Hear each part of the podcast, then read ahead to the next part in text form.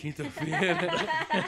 Lançar as redes. assustei com o velho. Ué, logo você, cara. Véi, estamos ao vivo diretamente do Projac de Contagem. Vozes Music, recebendo o Lançar as Redes Podcast, mais uma quinta-feira abençoada. Vamos chegando aí, galera. Hoje o convidado é um cara muito maluco, maluco Nu, por véi. Jesus. Um amigo de Jesus aqui te encontrou aí. Então fica à vontade para chegar. Boa noite, Bárbara. Boa noite, boa noite, gente. Boa noite, Renato. Boa noite, Marquinhos. Boa noite. com muita ventania, né? É, E, e com muita alegria no coração, que é o mais importante. Amém. Do velho. Então é isso aí, galera. Ó, o Marquinhos veio diretamente do Barreiro, hein? Pegando, enfrentando o vendaval no meio do caminho. E peguei o cipó, né? Atravessei de canoa o rio. metrô, quatro horas. Pois é. Quatro horas de metrô. Mas olha só, é isso que eu falo. O mais difícil já fez. Já fez. Foi que a gente, tá- a gente tá aqui, estamos no ar, a internet está paga aí pra vocês entrar e, e assistir. Né? Estamos aqui com as câmeras ligadas, Tá, áudio chegando aí bem, né? é. né? Tá tranquilo, tá de Então, boa. chegamos. Então, o mais difícil já fizemos. Agora, o mais fácil é com vocês, que é só compartilhar. Isso Beleza? aí, gente. Bora lá. compartilhar e comentar no chat aí bastante, mandar emoji, joinha, falar. Isso, falar no pergunta no véi, se quiser a gente responde. Eu só não empresto dinheiro, cara, porque tá difícil. só não pede dinheiro emprestado, cara. É isso aí. Então, ó, vamos fazer a hashtag de hoje? Pode ser o Nuvéi? Pode ser, né, Hashtag. Jair? Hoje merece o Nuvéi. Hoje. Hashtag de hoje é Nuvéi. Vai lá no, no chat e escreve hashtag Nuvéi. Não é só nu, com um, só- um só. É NU, aí com três S e dois I, Isso. no É. Do jeito que você achar. Então, beleza. É isso aí. E dá um joinha pra gente ganhar relevância no YouTube aí também, galera. Beleza? Posta na sua rede social, coloca no Instagram lá que nós estamos ao vivo, coloca o link lá pra galera também. Vamos bater um papo hoje sobre esse amigo, né? Ah, nós temos em comum. Amigo, esse amigo que muita gente ainda desconhece, né? Um amigo que o pessoal ainda tem medo e, e acha que castiga e tal, e eu acho isso um absurdo, cara. Você sabe por quê? Depois, eh, já, já para início de conversa, né? Depois que você encontra esse amigo, cara, você- por mais que você eh, eh, tenha tanto problema, tanta responsabilidade, cada dia que passa, o seu coração vai ficando mais de criança, cara. Tipo, se você quer mais é sorrir, sabe? Você já não é, você já não quer mais ter. Você quer ter o necessário. Agora, o sorrir tem que ser abundância, né? O- os abraços tem que ser abundantes. Então, o, o barato de, de conhecer esse grande amigo é isso, cara. É a vida começar a valer a pena, né? Porque as pessoas que se preocupam tanto em ter, a gente só fala assim, pobre pessoa rica. Ela não entendeu realmente o sentido da vida, o que, que nós viemos fazer nesse mundo, né? E que é amar e aprender a ajudar. E, consequentemente, a gente começa a sorrir. Cara, você começa a sorrir de tudo. Vai chegar no ponto que o pessoal vai falar assim, velho, você não vai levar a vida a sério? Aí você fala, o dia que eu estiver triste, você me faz essa pergunta.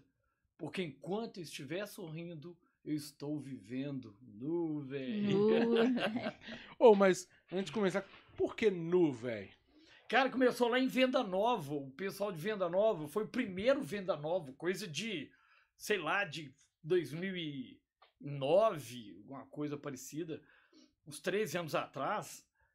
O, eu, sei lá, tava fazendo uma pregação e do nada eu gritei assim, nu, véi.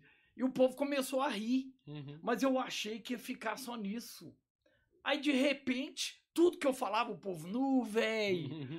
Aí eu falei, que que é isso, cara? O povo tá arrumando um bordão pra mim e tal. E tá, aí tudo bem, só que eu tava trabalhando no encontro. E durante a missa, tudo que o padre falava de engraçado, todo mundo, nu, véi. Aí o padre parou a missa e falou, o que que é nu, véi? Aí todo mundo começou a gritar, Marquinho, Marquinho. Aí o padre falou, Marquinho, velho, cadê, que- quem que é o tal do Marquinho? Aí me tiraram no meio do pessoal, me colocou lá. O padre falou assim, mas o que que é nu, véi? Eu falei, eu não sei, cara. Não faz pergunta difícil não, padre. Aí ele começou a rir, ele me deu um abraço, falou assim, nu, velho. Ele falou. Ele falou, então pegou. Não tem um. um- sabe? É uma coisa Natural, divina né? pra mim, é uma coisa natural. Inclusive, o, o- onde o pessoal vai, por exemplo, teve encontro lá, no, lá em Mesquita, lá no Rio, lá todo mundo só fala no véi. Pessoal, Marquinhos. E, é- e, é- e é bem mineiro, né? O nu. É, né? é bem mineiro. Então, Quer como- dizer, nós conseguimos representar É. Minas e o povo lá falando no véi. É igual a esse lance do. Como é que fala? Da, daquela frase que a nossa alegria vira epidemia. Uhum. Muita gente não sabe, mas quem levou isso pra dentro do EJC foi eu. Tipo, não é que o Marquinhos é tal, Se tá aparecendo. Não, velho, porque poderia ter sido qualquer um. Porque o Espírito Santo de Deus, quando ele quer que o encontro fique com algo diferente, uns bordões, porque a gente tem que fazer a linguagem jovem. Não tô falando juventude, de idade, não. Tô falando de estado de Uhum. espírito, né? E um dia foi, foi no Santo Agostinho, eu tava coordenando lá uma equipe lá, e eu tava lá na Prudente de Moraes, passando, e tinha uma banca que tava escrito assim, bem apagado, cara, mas tava escrito bem no fundo da banca, assim, que a nossa alegria vira epidemia. Eu falei, gente, mas que frase espetacular. Aí nesse dia eu ia ter uma reunião com a moçada lá do Santo Agostinho e tal, e eu falei, "Ô, gente, ó, no final da nossa reunião, nós vamos falar assim, ó, que a nossa alegria vira epidemia. Entendeu? E o pessoal gostou. Aí sempre no final da reunião a gente desmontado que a nossa alegria vira epidemia. Gente, o Monteiro começou a lastrar. É mesmo? Começou a lastrar de um jeito e virou.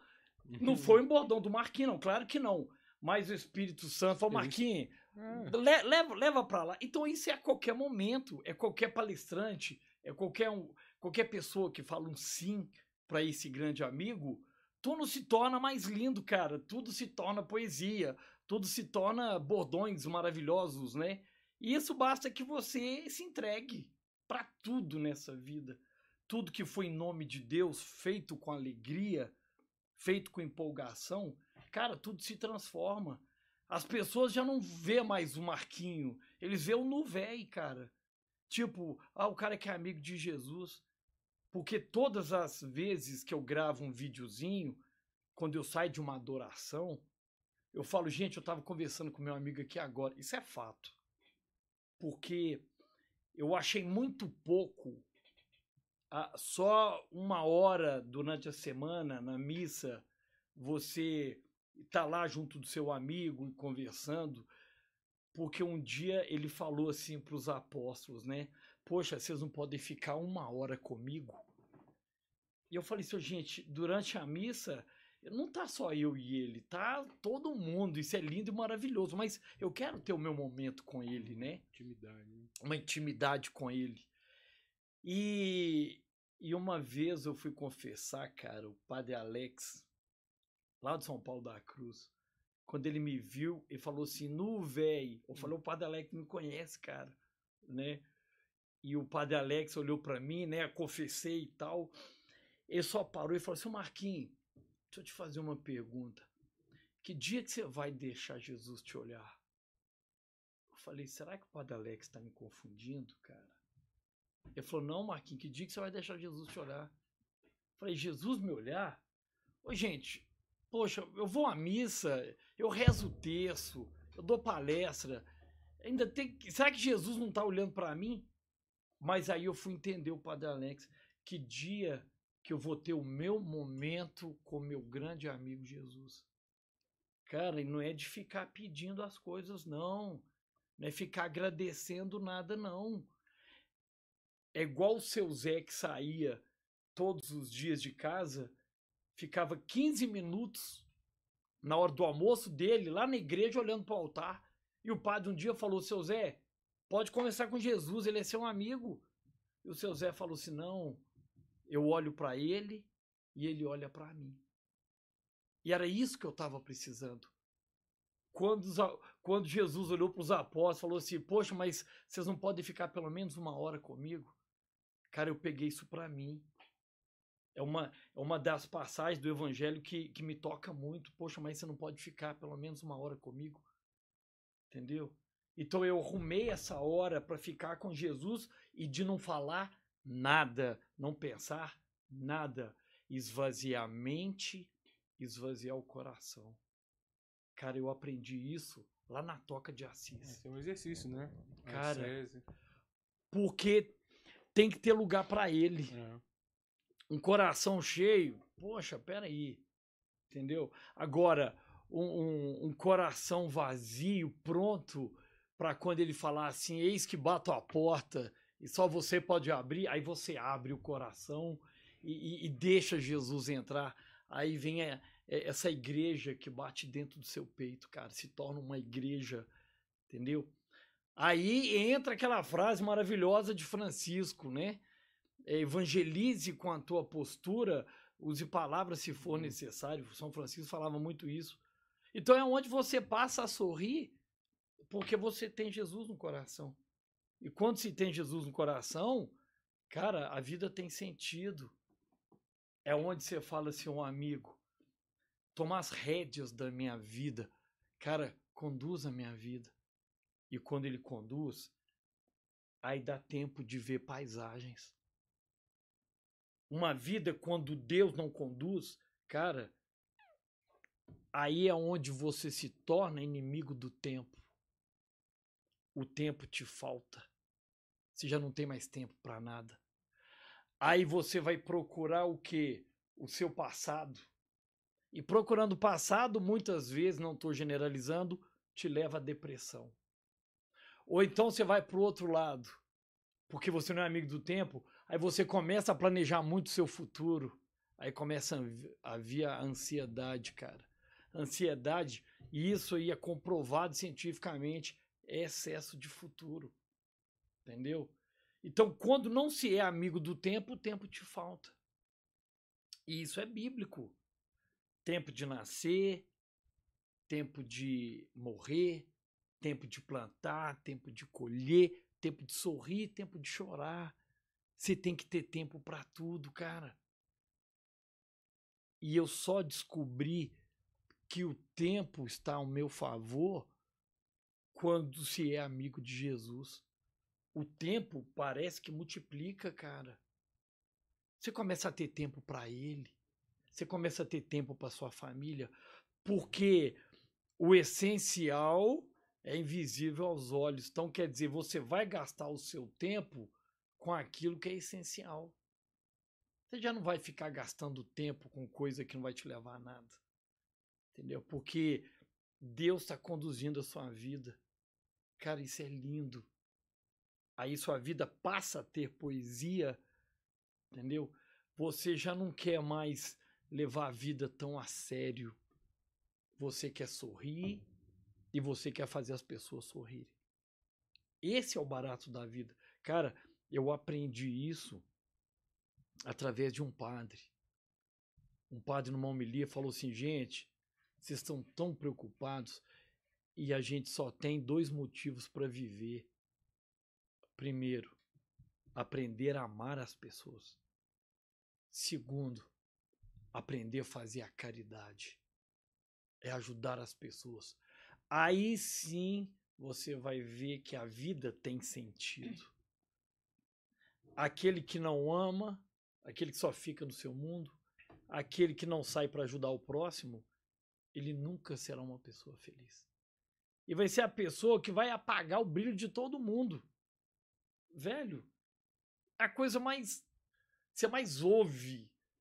Todo mundo só fala do apocalipse. Hoje eu tava vendo Instagram, todo mundo tá falando que a gente tá vivendo um apocalipse. O mundo já acabou para essas pessoas há muito tempo, cara. Só acabou, quer dizer, elas só não caíram ainda, entendeu? Não tá debaixo da terra. Mas elas já não têm mais motivo para viver. Tá esperando o fim do mundo. Cara, eu não tô esperando o fim do mundo. Eu tô esperando a volta do meu amigo. E para esse para esse grande amigo voltar e para eu reconhecê-lo, eu tenho que ter um coração semelhante ao dele. Senão eu nunca vou entender quem é Jesus, cara. Se você não pegar aquelas aqueles versículos bíblicos, tipo é, o céu pertence àqueles que se assemelham a uma criança. Os puros de coração verão a Deus. Se você não pegar essas passagens e não colocar no seu coração, cara, Jesus vai passar do seu lado, é capaz dele te esbarrar e você ainda brigar com ele, cara. Entendeu? É. Porque não tá em sintonia. E quando esse amigo te cativou, Marquinhos, qual foi o dia que você parou e falou assim, cara, esse cara tá aqui comigo, ele não tá num lugar alto, assim, naquele lugar inalcan- inalcançável, ele tá aqui do meu lado. Você sabe o que que acontece? É, eu falo que existem várias etapas para você sentir o céu perto de você. Entendeu? Não é só você, por exemplo, cativar as pessoas, ajudar as pessoas. Não. Você tem que ter seu momento também.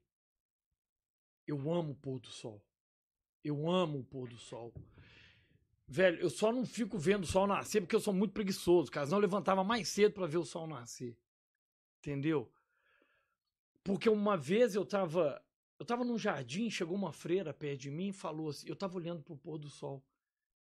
Ela falou assim: é uma das orações mais lindas. É quando você contempla Deus na natureza. Cara, eu me apaixonei por Jesus, cara. Eu me apaixonei por ele. E se apaixonando por Jesus através da criatura, né, e através da criação, velho, aí você começa a ver Jesus em tudo e em todos. Então não é que eu dei uma trombada com ele, que ele apareceu exclusivamente pro Marquinho, que nada, meu irmão, ele começou a aparecer através de todo mundo. Tem coisa mais linda que você ver uma criança sorrir, gente? Eu amo quando eu tô fazendo uma palestra, uma criança sai correndo, gritando. Eu falo, gente, Jesus veio, veio assistir a palestra. Durante a missa, uma criança grita. Durante- dentro de uma capela, uma criança sorri. Então, são as manifestações de Jesus é que fazem a minha vida ter sentido. Então, você falar assim, ah, quando que você teve essa trombada com ele? Ô, velho, foi desde quando eu parei pra, pra ver o simples. Entendeu? Mas eu, eu acredito assim. É, você tem uma docilidade, né? Que nem todo mundo tem, cara. Esse é, é um problema que todo, uma galera tem. De ter uma, uma sensibilidade, uma docilidade com o Espírito Santo ali. Que eu acho que você deve ter. As pessoas devem até te perguntar isso às vezes, né? Ô, Marco, eu não consigo ver esse amigo o que, que você fala. Eu não Nossa, pessoa consigo- pergunta, eles acham que eu tenho um amigo físico. É, Quem que é seu amigo que você fala que você visita, que você tava conversando com ele? Tem gente que nem sabe quem que é ele, né? é, porque eu, eu, eu, eu já troquei dessa ideia com a Bárbara também. Uhum. Falou assim, ó. É, é, é um relacionamento mesmo. Sabe, um relacionamento. E eu preciso zelar por ele, né? Aí eu dei o exemplo de relacionamento de marido e mulher, de pai e filho, sabe, mãe e filho. Amigos, né? Amigos. O relacionamento de amigos. Você tem que zelar por aquele. O padre, padre Fábio falou isso, né? Entre eu e tu nasce o nós. Nasce o nosso. E esse verdade. nós precisa ser é, cuidado, né? Zelado ali para que ele permaneça, né? E que ele, porque esse que é o que vale. Porque senão vai se não tiver isso, acabou, né? Então é as pessoas ainda não entenderam isso. Eu, eu, eu gosto muito, né, da, daquela- do Cântico dos Cantos que fala: Eu sou do meu amado, meu amado é meu, né? É você reconhecer que você tem uma alma é, ama- amante, né? É um amor esponsal. É o seu é o esposo da sua alma, é aquele que te ama primeiro. Você não precisa de, de ser amado, sabe? Você já foi amado primeiro, você veio para o mundo para amar, porque Claro. você já foi amado primeiro. foi amado. Então a gente não precisa mendigar amor de ninguém, a gente não precisa de nada disso. Quando você começa a ter esse entendimento, eu acho que quando é, começa a falar assim, é, eu sou do jeito que eu sou, Deus me ama do jeito que eu sou, e eu, e eu tenho que amar. Aí quando. Aí foi o Padre Henrique da Aliança de Misericórdia que falou isso, eu, eu não tinha atinado pra isso. Falou assim, ó, evangelizar é você encontrar Jesus no outro. Aí. É o, é o que você falou. Então, Pronto. aí quando você começa a ligar os pontos, né? Que fala assim, não, ele, ele é, um, é um relacionamento, é eu e tu, tem um nós. Então o nós, onde que ele se manifesta? Aí é onde você começa a ter essa sensibilidade de perceber as coisas, né? É, perceber os sinais, é, começar a entender o que, que é uma emoção. Né? É o que você tem. Quando você vai lá, você sai de uma adoração, por mais que você fique É lá, louco. você está com uma emoção espiritual, uma locução interior, né? O locus. Então você tem aquela, aquela locução interior que você chega lá e fala assim, é isso. Então você tá. Porque teve o Kenos, Kenos, aquele esvaziamento diante de Jesus, principalmente diante da cruz, né? Quando você olha pra ele lá, aquele é o amor pleno, se manifestado. Então, ah, então você, você tem aquele esvaziamento, né? Assim, eu não preciso de nada. Aí é o que você falou no começo, eu não preciso de nada. Eu também sou dessa mesma pegada, você não preciso de nada, tudo eu já tenho. Cara, Então, então quando você tem esse esvaziamento, você começa a perceber nos detalhes, né? Numa fala, fala assim, ó, o que você falou aqui, isso pra mim serve pra mim. Então, é o que a gente fala aqui com a galera que, assim, que acompanha já sabe, assim, ó, quando você perceber alguma coisa, é uma rede lançada. É essa rede que Deus quer trabalhar. Sabe? Essa paradinha, essa palavra, essa frase, esse jeito, esse sorriso, alguma coisa te pegou. Entendeu? A rede está sendo lançada, entendeu?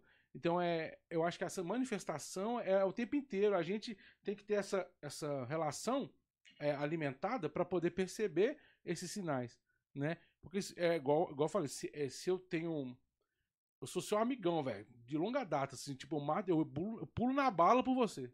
E você pula por mim, velho, a gente é amigaço. Entendeu? verdade, verdade. Então, se eu te trair, velho, como é que você vai ficar? Então, Nossa. entendeu? Se eu falar assim, não, velho, se eu pisar na bola com o Marquinhos. Homem, homem, quando é amigo, é amigo pra caramba, velho.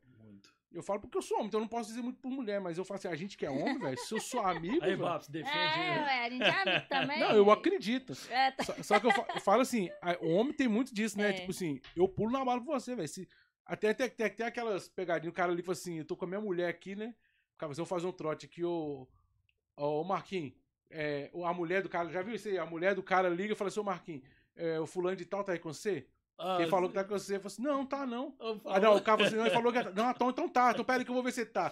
Ô, fulano, ah, não, não tá por aqui não, mas daqui a pouco ele tá. Aí Ele tá ali liga, no banheiro, e liga, você e liga tá? na hora pro Você cara tá? assim, ô, velho, onde você tá, velho? Tipo, você tem isso, né, essa cumplicidade. Tem. Mas é a cumplicidade que eu quero pegar, eu não quero pegar a coisa ruim. Não, né? é a cumplicidade. é, eu sei, entendi. A cumplicidade. Então, é aqueles amigos também que pegaram o, o coxo, subiram no telhado, desceram com ele.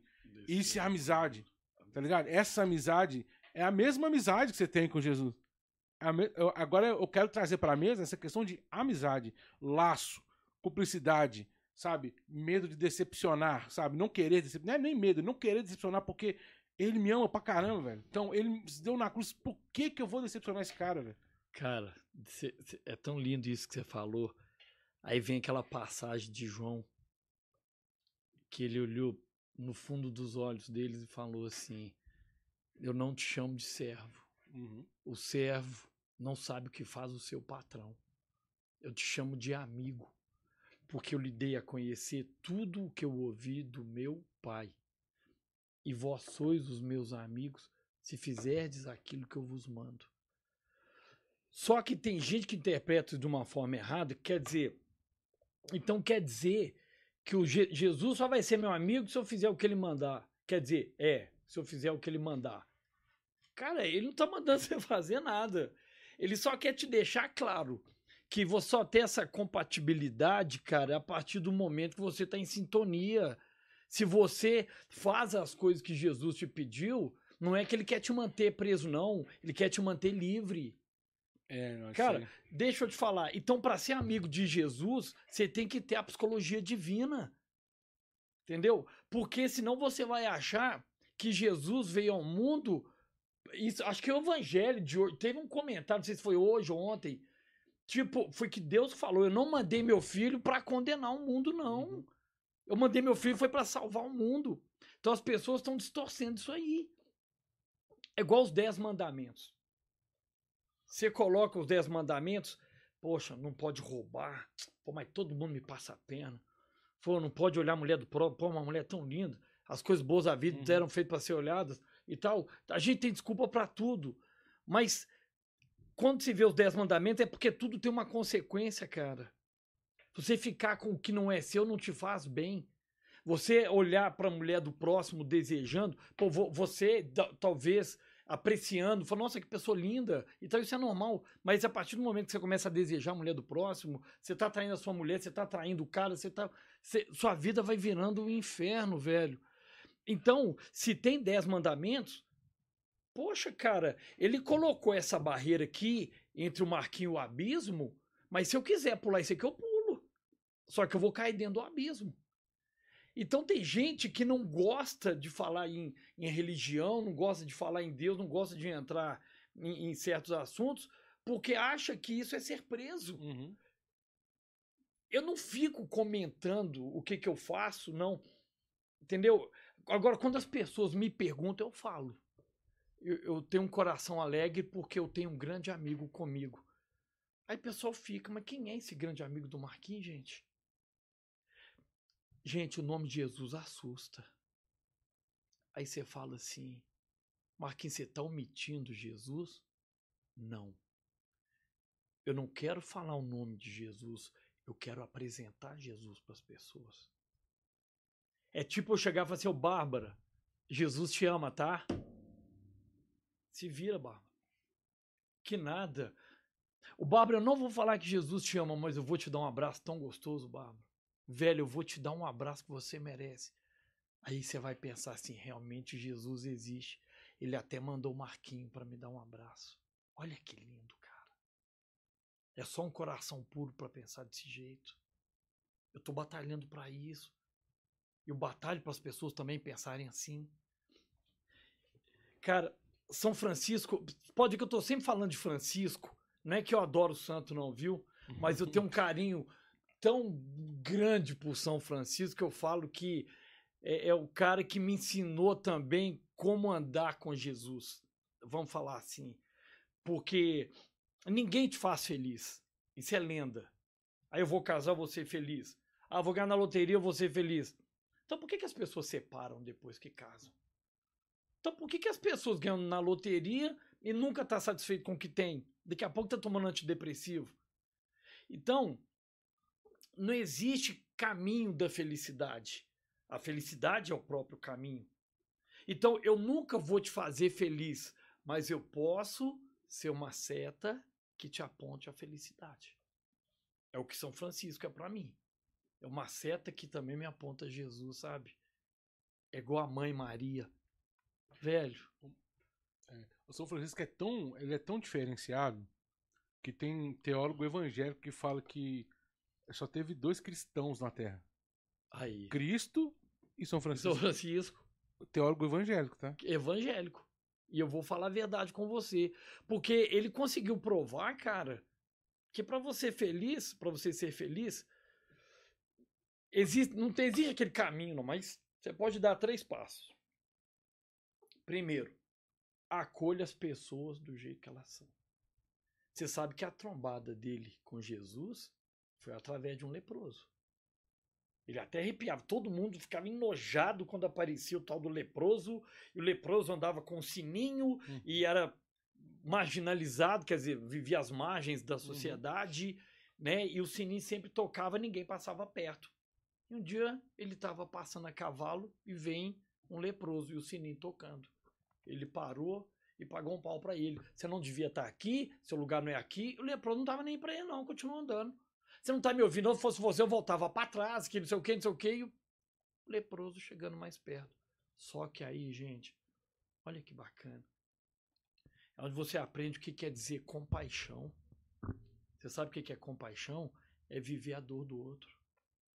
E naquela hora, ele sentiu a dor do leproso. Ele não aguentou, ele desceu do cavalo e deu um abraço no leproso e deu um beijo nele. E começou a chorar. Dizem que a hora que ele olhou pro leproso, já não tinha mais o leproso. Fala que foi a primeira trombada dele com Jesus. Foi através do excluído. Através do, Marginalizado. do marginalizado. Cara, eu tenho um testemunho dentro de um presídio. Isso já, não sei se você já ouviu. Não sei. Não, depois, numa outra oportunidade, eu conto. Pode contar. Mas cara. pode nós temos contar. aqui- nós estamos aqui é pra isso. Tá. Né? O que tiver Então de tá. falar, é Deus Aqui que tá porque mandando. eu, eu. Se você dá um sim pro seu amigo, se prepare, cara. Você vai ler isso lá em Eclesiástico 2, porque eu achava que quando você é amigo de Jesus, a gente ia parar de sofrer. Mas é o contrário. Você passa a sofrer muito mais. É porque você passa a viver a dor do outro. Mas tem uma frase que fala o seguinte: sofrimento é inevitável, a tristeza é opcional. E lá em Eclesiástico 2 fala assim: ah, você resolveu seguir a Deus, então se prepare. Assim como o ouro e a prata é provada no fogo, a sua fé será provada no caminho da humilhação. Aceite tudo que te acontecer. E falou desse jeito assim embaixo. Não tem uma pessoa que seguiu a Deus na Bíblia que se decepcionou. Então, para início de conversa, aquela frase que os antigos já falavam, quanto mais eu rezo, mais assombração aparece, é uma das frases mais lindas que eu ouvi. Porque insetos atacam lâmpadas acesas. A árvore mais apedrejada é aquela que dá bons frutos. Prego que se destaca com a cabeça para fora, ele toma martelada, meu irmão. Então, essa é a história do cristão. Então, eu achava, cara, que todo mundo deveria pagar aquilo que faz nessa vida da pior forma possível. Ah, o cara colocou um, um, um, jovem nas drogas, ele tem que morrer da pior forma. Aquele que estrupou deve ser estuprado, deve ser cadeira elétrica. Aquele deve morrer da mesma forma que ele matou. A gente sempre tem esses pensamentos. É, eu posso até fazer uma, uma colocação que é o que onde eu entendi também. Porque a, a gente acha que a justiça humana é diferente, é, é igual a é igual de Deus. Divina. A justiça humana, ela é de descontar, né? Como fala de. Claro, pagar com a mesma moeda. É, é, é de descontar. O, o, é, e a, a divina não. Meu filho, é você não viu nada. Então tá. Não, aqui. Eu acho tem um. Eu não sei se é um filme ou alguma coisa assim, mas é muito bonito, sabe? A cabana. É. A cabana. Exatamente. Que é, numa certa circunstância, ele tá num julgamento ali, né? Claro! E aí é, mostra a imagem do pai dele, que foi um péssimo pai. É. Só que mostra o pai dele em forma de criança. E mostra a filha dele, pergunta, né? Você julgaria uma criança? Então, aí, assim. E bate, porque é muito difícil pra gente julgar uma criança, né? Então é. você pega, pega muito nisso, nessa, nessa. No amor que você sente por uma criança. Então, claro. Então, o, e, então, e aí você começa a por que, que eu vou julgar essa pessoa? Ela também foi uma criança, né? É porque você não sabe o que, que se passa entre quatro paredes, cara. Graças a Deus nós tivemos uma família. A gente não sabe o que, que é não ter um pai e uma mãe, ou ver o pai matar a mãe, estuprando a irmã, tava... enfim. Então, é, do presídio. me chamaram para para fazer uma palestra no dia 23 de dezembro, faltando dois dias para o Natal. Aí ligaram para mim e falou assim: é o Marquinho que tá falando? Eu falei: sim, é o Marquinho. Não, mas é aquele que fala assim, nu véi. Você vê como é que são as coisas. Eu falei, nu véi, é ele mesmo. Nossa, cara, que bacana, eu já vi você falando uma vez e tal. Então é por isso que eu queria te fazer um convite. Falei, não, pode fazer. Eu queria que você fizesse uma pregação pra gente e tal. Eu falei, cara, eu já fechei minha agenda. Né? O ano tá acabando, depois da manhã já é o Natal e tal, mas tá, eu vou fechar com chave de ouro. Então eu vou dar mais uma palestra. É onde que é? Ele falou, não, é aqui Itaúna. Eu falei, ah, Itaúna, eu falo muito no EJC daí. É o que que é? Coisa de EJC? De, de encontro de jovens? Crisma? Ele falou, não, é num presídio. Eu falei, o quê? Cara, tô... o cara sentiu que eu caí naquela hora. Eu falei, presídio, irmão, deixa eu te falar uma coisa. Eu tô lembrado de, uma, de um convite que eu recebi aqui. Hora que eu falei do convite que eu recebi, ô oh, velho, veio uma voz tão doce e falou assim, ô oh, Marquinhos, vai lá. Fica escolhendo lugar para falar de mim, não. Eu falei, amigo, pegadinha do malandro, eu tô brincando. eu tô brincando, não, vou sim. Não, não vou assim. Realmente tinha um convite, mas não é nada certo, não. Eu vou fechar com você. Gente, eu falei isso com o coração na mão. Deus sabe que eu tava falando da boca para fora. Naquela hora. Você tá falando por obediência. Né? É, por obediência, obediência. Por obediência. Aí o cara, no velho, começou, você já vou começar a divulgar aqui. Ô, gente, A hora que esse cara desligou o telefone, eu falei, o que que eu fiz, velho? E eu, tava, eu lembro que eu tava dentro do quarto. Aí eu, fiquei imaginando eles vindo me buscar, e meus vizinhos são muito fofoqueiros, e chegando uma viatura, eu entrando dentro da viatura, e todo mundo vai falar, Marquinhos entrou dentro da viatura do carro da polícia, e vai espalhar isso. Eu tava preocupado com o que o povo ia falar. Já começou por aí, Uhum. cara. Entendeu? Eu, eu não, não sei, cara. Eu, naquela hora eu não tive presença nenhuma de, desse grande amigo. Eu, eu não procurei, eu não perguntei nada pra ele. Eu simplesmente eu fui por impulso, né? Não, o que, que vai fazer, o que, que eles vão falar e tal. E quem disse que eu dormia de noite, cara? Eu lembro que eu levantei de noite, eu imaginei uma cena deles me pegando aqui na gravata, eu falei assim, eu quero um helicóptero. Tipo, vai começar um motim dentro da cadeia e, vou, e pegar o palestrante e tal. Eu véio, comecei a imaginar um trem que não tinha nada a ver. Aí chegou o grande dia, lá vai eu. Aí chegou um fitinho, cara, todo quebrado lá. O carcereiro que foi me buscar. Aí o carcereiro que falou que tinha ouvido minha palestra. E ele contando piada dentro do carro, porque ele viu eu contando piada em Uhum. palestra. Ô, gente, eu tava agarrado no sofá, quase rasgando o sofá, o, o estofado do carro dele com a unha. E ele contando piada, eu não conseguia rir de tão tenso que eu tava.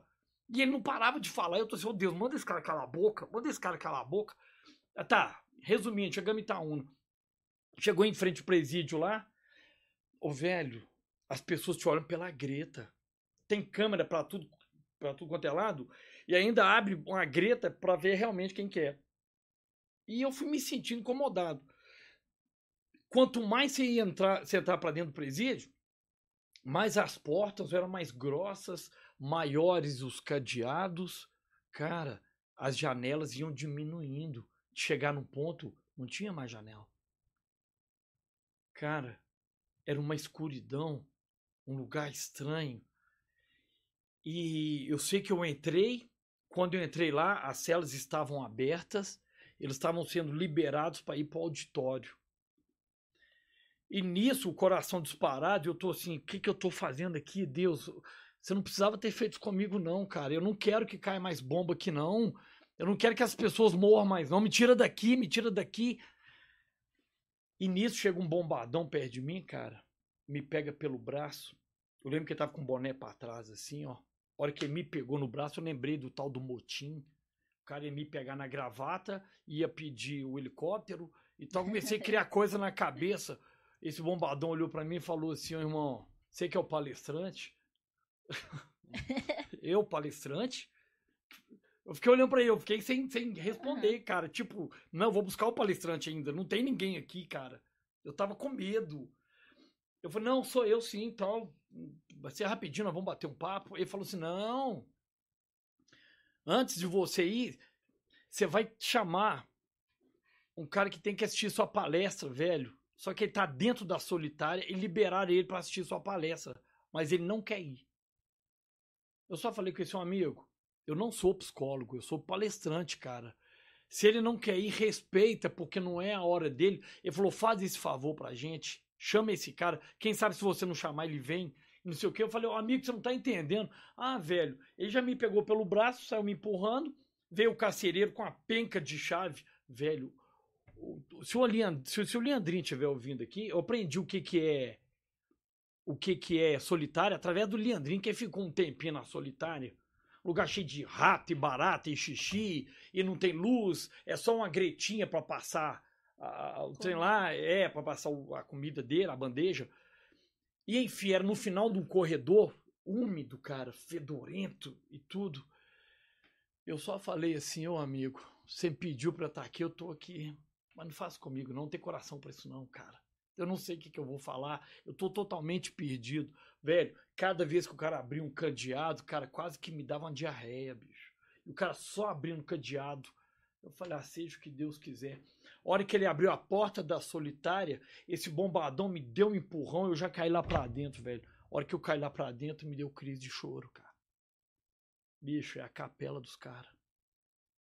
Jesus no sacrário, no ostensório. O bombadão falou assim: chama seu amigo pra assistir sua palestra. Velho, me deu uma crise de choro que os caras vieram começaram a me abraçar, velho. Falou: chora, amigo, chora. aonde eu queria que caísse uma bomba, Jesus também estava lá. Então eu vi Jesus encarcerado, meu amigo. Eu vi Jesus encarcerado. Era tudo que eu precisava.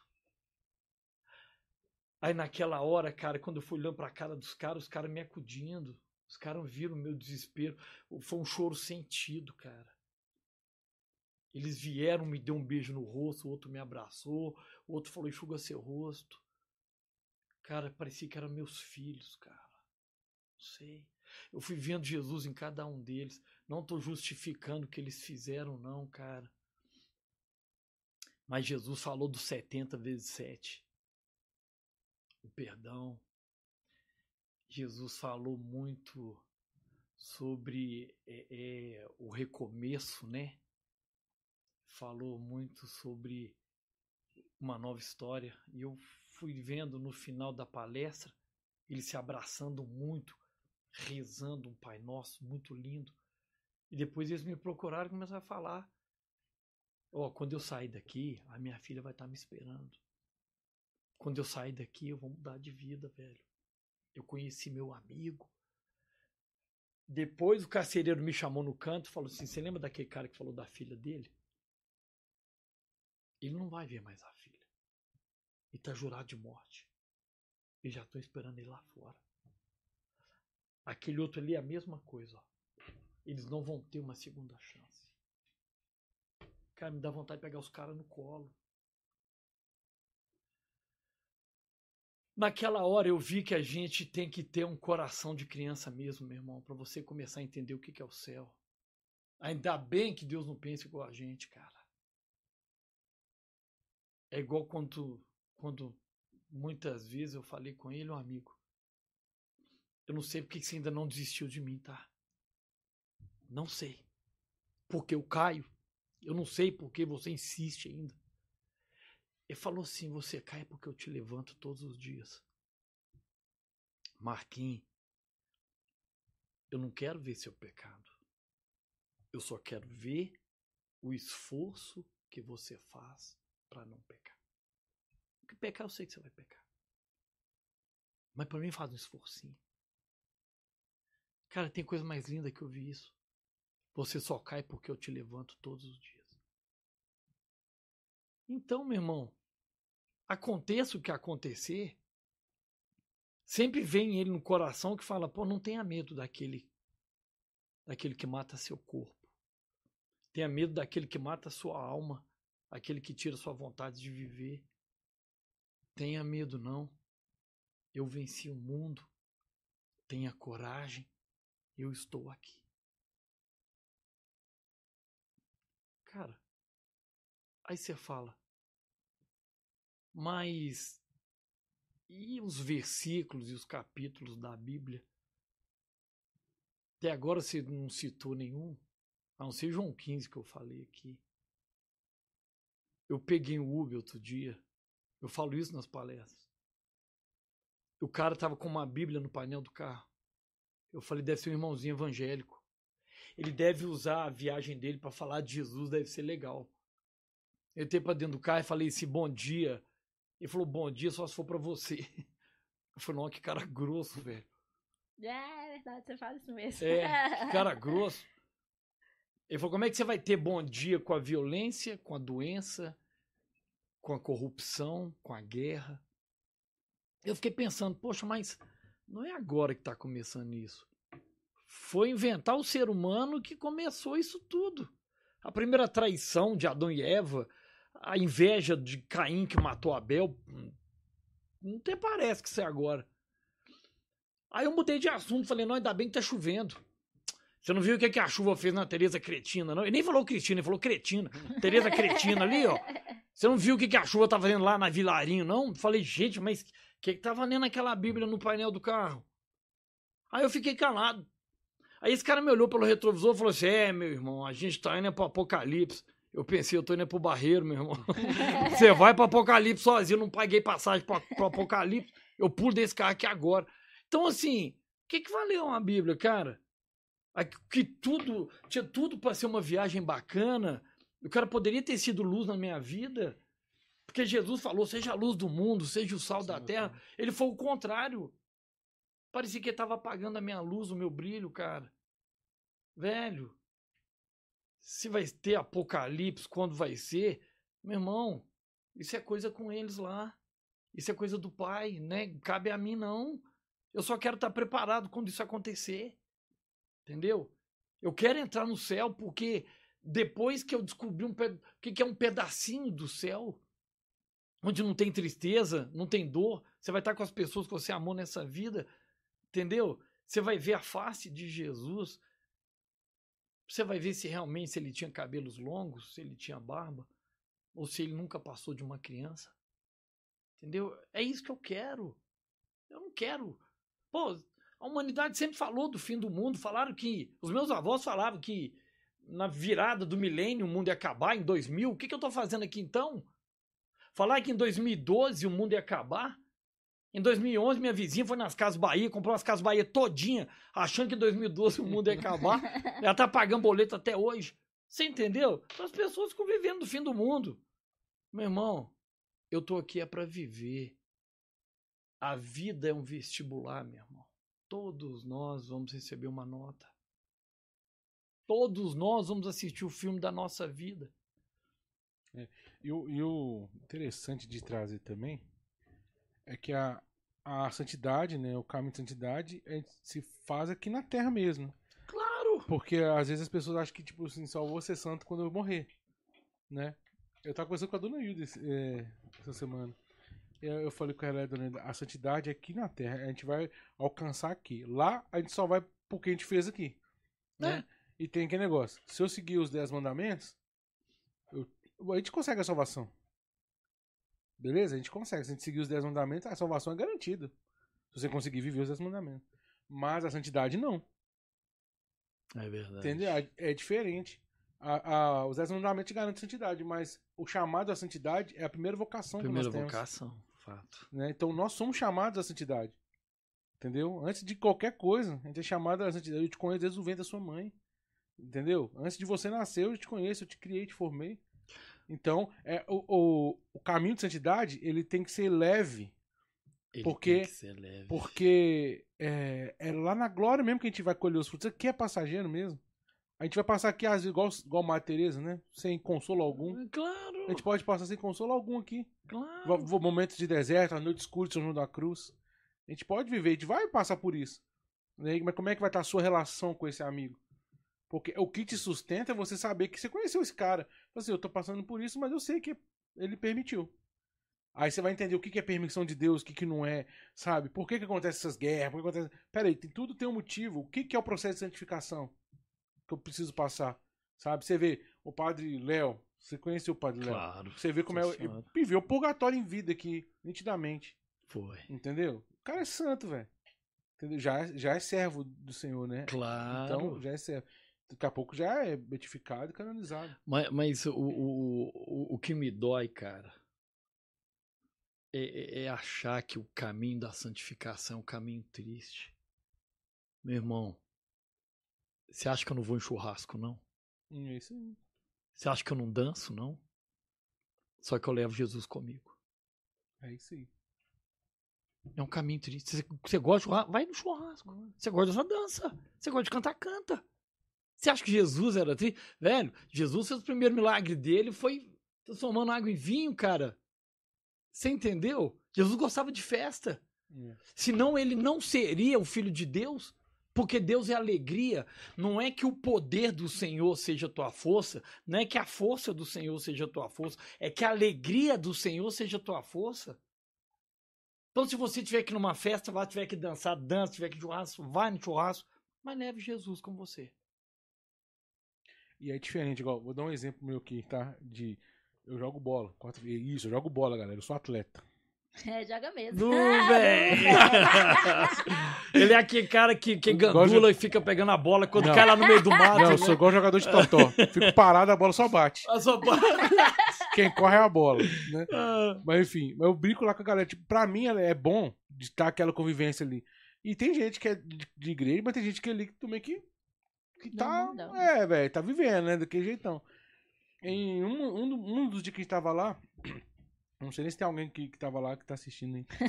Mas não tem problema, não. É porque eu, eu falei, ele tava assim, ô, vamos fazer uma vaquinha pra levar fulano de tal na zona? Ah, Brincando, cara, vamos fazer, porque não, tem que ir, pô. Um real de cada um, que não aperta ninguém, não, a gente vai ver na zona. ah. Não sei o que. Eu falei, não, velho. Não- Mas eu falei na boa, sem ficar tirando, sem nada, sem dar expor, sem. Ah, não. É, é, contra, o- é contra o que eu acredito. Claro, E eles me respeitam. Não, é, tá certo, é pecado. né? Eu falei, ah, eu acredito que seja. velho. Então, pra mim, aí eles falam assim, pô, é diferente, né? Alguma, alguém teve coragem de falar alguma coisa assim, né? Então, cara, e sem ofender ninguém. Tipo assim, Não, cara, eu- você vai pro inferno. Cara, Não, eu não falei isso, assim, eu, eu acredito que pra mim não serve. Então eu, não aqui, vou, aqui, eu não vou contribuir com uma coisa que eu, que vai claro, contra os meus princípios. claro. Toma muito cuidado pra não usar o nome de Jesus pra afastar as pessoas. É. Toma muito cuidado.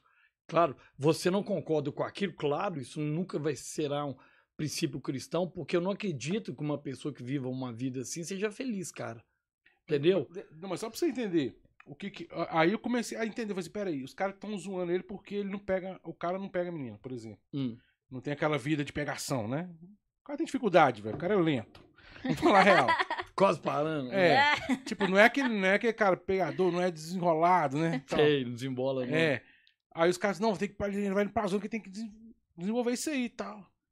Aí eu falei assim, não, velho, como é que eu vou falar? Daí eu fui pensando, como é que eu vou falar sem agredir? Ele falou assim, põe o violão na mão dele, velho. Ou leva ele pra aula de teatro. Quem Claro. sabe ele consegue desenvolver, sabe? Às vezes falta isso pro cara, velho. Então, em vez de você ficar velho, dando porrada. Mas olha eu não falei isso. bacana Mas eu não isso. falei. Tipo assim, em vez de você ficar batendo, eu falei assim, não, é, vamos, coloca ele num. Põe o violão mão dele pra você ver. Eu falo que pra mim funcionou. Então, Porque eu toco. Então quando eu peguei o violão, pô, você fica até mais bonito, velho. Você fica mais seguro. claro. Entendeu? Você vai desenvolvendo outras, outras habilidades ali, sabe? Ganhando confiança, Então algumas você coisas. que é tarado, pega essa dica. Não, velho, é, é mas foi uma forma que eu encontrei ali que me veio na hora de falar assim, em vez de ficar. Ah, dá dinheiro pro cara ir pra zona, vai lá. Entendi. Entendeu? Se dá uma, uma. É, eu não tinha pensado nisso, cara. Então, velho, e, e- e- e- e é por isso que eu falo, é, você usou a psicologia divina, entendeu? Você não afastou seus colegas, seus amigos. Porque eu acho que o, o- o pior cristão é aquele que julga, cara. É aquele que faz papel de Deus, entendeu? Ainda joga a culpa pra cima de Deus. Deus vai te castigar. Não, você tá se castigando, entendeu? Ah, porque Deus vai te mandar pro inferno. Não, você que tá se lançando no inferno. Quem ama não manda o outro pro inferno. É. Você entendeu? É, é, de- Deus é justo enquanto. Não, como é que é? Deus é misericordioso enquanto nós estamos vivos e depois ele será justo. Uhum. Entendeu? Então, quer dizer, ele só vai te perguntar, cara, quando você for assistir o filme da sua vida. Ele não vai te mandar, você que vai se lançar. Então, o, o- aprenda a ser um cristão de verdade. Entendeu? Abrace, sorria, aprenda a, a fazer piada com a vida, sim. Entendeu? Uhum. Porque se Jesus fizesse só os milagres, cara, no máximo que o pessoal ia fazer ia agradecer e ia sair fora. Mas é o contrário. Todo mundo queria ficar perto dele, porque Jesus arrancava sorrisos. Você nunca esquece daquela pessoa que te faz sorrir. Eu- essa semana eu tive um, um jovem conversando comigo que falou assim: Ah, eu, eu, sou, eu sou alegre, mas tem hora que eu. Como é que era, Jesus? Será que Jesus era alegre e tal? Claro que era, velho. Sabe? Então, eles acham que é Jesus claro é. triste. Cara, o assim, mais zoador Cara, que existe, cara. E, e isso pode ser, inclusive, um, um, um carisma seu, mas levado para pro lado da alegria também. Então, de fazer cara, as pessoas felizes, alegres o tempo inteiro, sabe? De, de ver sempre o lado bom das coisas, ver. sabe? Pode ser um carisma mesmo, pode ser um chamado, sabe? Pode ser um dom, sei lá. Sabe? Deus pode usar isso aí de você. Claro! pra quem estiver do seu lado, perceber essa alegria, sabe? De levar a vida com alegria. Cara, eu, eu aprendi uma coisa com Jesus. Você nunca vai ser uma pessoa feliz se você não fizer alguém encontrar o caminho da felicidade. Você nunca será uma pessoa especial se você não fazer uma pessoa se tornar especial. Entendeu? Hoje eu entendo. ca- Cara, a Bíblia tá aí, bicho. Entendeu? É, é por isso que ele falou muito através de parábolas, é para todo mundo entender. Entendeu? Quando ele colocou, quando ele tirou aquele manto dele e pegou um avental, quer dizer, de, de referência, ele se tornou um servo. Fazer isso aqui, ó. Entendeu? Lave os pés uns dos outros. Entendeu? Esse é o meu mandamento, amar a Deus sobre todas as coisas, mas ame o teu próximo. Lave os pés uns dos outros. Entendeu? Porque ele já ensinou o que, como ser feliz nessa vida. Mas voltando a São Francisco, que falou do- dos três passos que você pode dar, que o primeiro é você acolher as pessoas do jeito que elas são, né? Porque a tendência é da gente julgar primeiro. Não, acolha. Porque se ela tiver que mudar, ela vai mudar é por amor. Ela não vai mudar porque você tá jogando pedra. Sim. Ninguém muda com pedrada, entendeu? Uhum. Vai te dar mais revolta. Segundo, é desapegue a tudo que você tem. Cara, é tipo, você gosta de jogar bola, você é um homem casado, sua esposa fala assim: "Eu não gosto que você joga bola, porque os seus amigos não prestam". Peraí, cara, será que isso é amor? Será que realmente ela tá querendo te ajudar? É a coisa que você ama é jogar bola, independente de quem estiver lá. Ou então você fala com ela, não gosto das suas amigas, você já não vai sair mais com seus amigos. Pera aí, amiga é minha, amiga é sua. Então, cara, isso é desequilíbrio. O apego é prisão. É igual a pessoa que odeia o que faz, mas tem medo de perder o emprego. Entendeu? Ou então aquela mãe, aquele pai que não deixa o filho na padaria, não deixa o filho fazer uma viagem, achando que isso é amor, isso é apego, cara. Velho, não é o futebol que é questão de traição, não, isso é questão de caráter. Entendeu?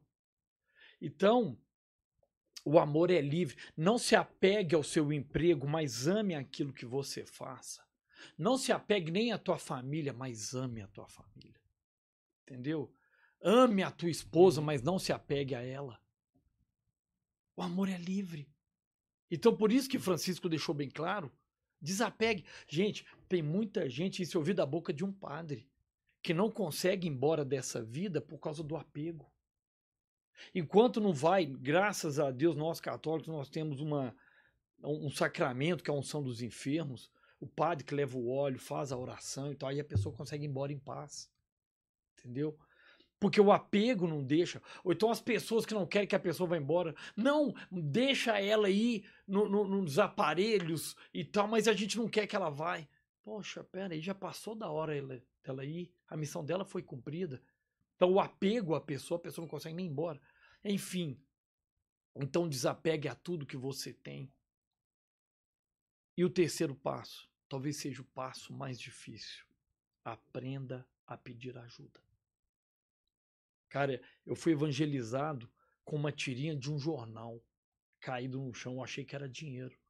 Quando eu peguei, era uma tirinha do jornal de um cara pendurado no barranco, o cara estendendo a mão para ele. Só que nessa mão ele tinha uma mala. E nessa mala estava escrito orgulho. Ele não largava o orgulho para ser ajudado. Foi o que São Francisco fez. São Francisco foi foi cavaleiro, foi para a guerra. São Francisco foi um dos caras mais bonitos de Assis, pegava todo mundo, tomava todas. Mas o cara não era feliz. O cara só descobriu a verdadeira felicidade, o que é ser amigo de Jesus, trazer o céu para perto dele, foi quando ele desapegou a tudo. Eu não tô falando que você tem que ser pobre, miserável, não, cara, mas que você chegue, seja o cara mais desapegado. E quando você vai desapegando, cara, você vai vendo que você não precisava de tanto, não. Existem outros valores, cara. Você quer ter agora o necessário. Eu sempre falo isso para os mais velhos sobre apego. O tanto que é bom envelhecer. Se as pessoas respeitassem todas as etapas da vida, entendeu? Elas iriam fechar essa vida com chave de ouro, cara. Eu nasci, eu fui criança, eu fui adolescente, eu fui jovem, agora eu sou um idoso. Porque nós nascemos criança e morremos criança. Minha mãe usava fralda, minha mãe já não tinha mais dente. Minha mãe estava com Alzheimer. Minha mãe fazia cocô na roupa. Minha mãe não falava mais. Entendeu? Acabou. O meu pai, o cara que xingava, o cara que tudo é na base da porrada e pá, cala a boca porque eu quebro seus dentes. Eu vi meu pai brigando com o neto por causa de biscoito uma vez. Por isso que a idade faz bem pra gente. Uhum. No final você vai vendo que você correu, correu, correu tanto e não chegou a lugar nenhum. Então, essa busca desenfreada em ser o melhor, você nem sabe o que é o melhor. Então, você chegar perto da pessoa mais velha da sua família, vamos supor que você tem uma avó, sua avó está fazendo 100 anos de idade, juntou os filhos e os netos, compraram uma correntinha de 5 mil reais, deram para sua avó, chegou perto da sua avó, vó, senhora merece uma homenagem dos filhos e dos netos, porque a senhora é uma pessoa maravilhosa. Ela vai abrir, vai sorrir, ela vai agradecer e vai falar assim: por que, que Fulano não veio? Olha o que, é importante para ela. Isso é sabedoria. Então, gente, eu tive uma experiência com uma aluna dentro da sala de aula, porque eu mexo com a autoescola, estava dando aula de legislação, e nesse dia só estava eu e ela. A menina muito bonita, cara. Menina fantástica, menina traba, trabalhava, trabalhava, trabalhava ali na Prudente de Moraes ali, no Lourdes ali, mais ou menos. E essa menina tinha um outdoor dela lá na Raja. Ela era exclusiva de uma grife. Já conhecia metade do mundo. Na época, o New Beetle era o carro mais top que tinha. E ela já tinha um na porta, com 18 anos de idade. E eu conversando com ela, eu vi que os braços dela eram todos cortados. Falei assim: você se acidentou? Ela falou: não, eu já tentei tirar minha vida quatro vezes. Eu falei: tentou tirar sua vida? Como assim? Eu falei assim: Marquinho, eu quero que os meus pais morram. Eu falei: peraí. Mas não é você que conhece a metade do mundo, já tem o New Beetle na porta, é assim que você agradece os seus pais? Marquinhos, você não está entendendo. Meus pais são terceirizados. Meu pai me colocou no melhor psicólogo para o cara me ouvir. Minha mãe me colocou no colégio mais caro de Belo Horizonte para eu ser instruída. Minha mãe me deu uma babá para cuidar de mim. Eles acham que eles me compram. Eu quero que eles morram, Marquinhos. O Marquinhos antes tivesse tido pais pobres, mas ter os meus pais do meu lado. Eu falei, mas dinheiro não é sinônimo de felicidade? Nunca. Gente, não deixa uma herança nessa vida. Deixa um legado. Nossa, ele era tão bom. Ele me fazia sorrir tanto. Ele me mostrou o caminho. Olha que lindo. Ele vai me fazer muita falta. É isso que é o barato. Entendeu? É o que Jesus fez. Ele foi embora e deixou. Nós estamos aqui falando dele, né? É. E aqui você vê, É. não, não para de falar dele. Ele só fez o bem. Então faça a mesma coisa, né? No, velho. Vamos fazer só o patrocínio. Eu queria, você consegue fazer? Aham.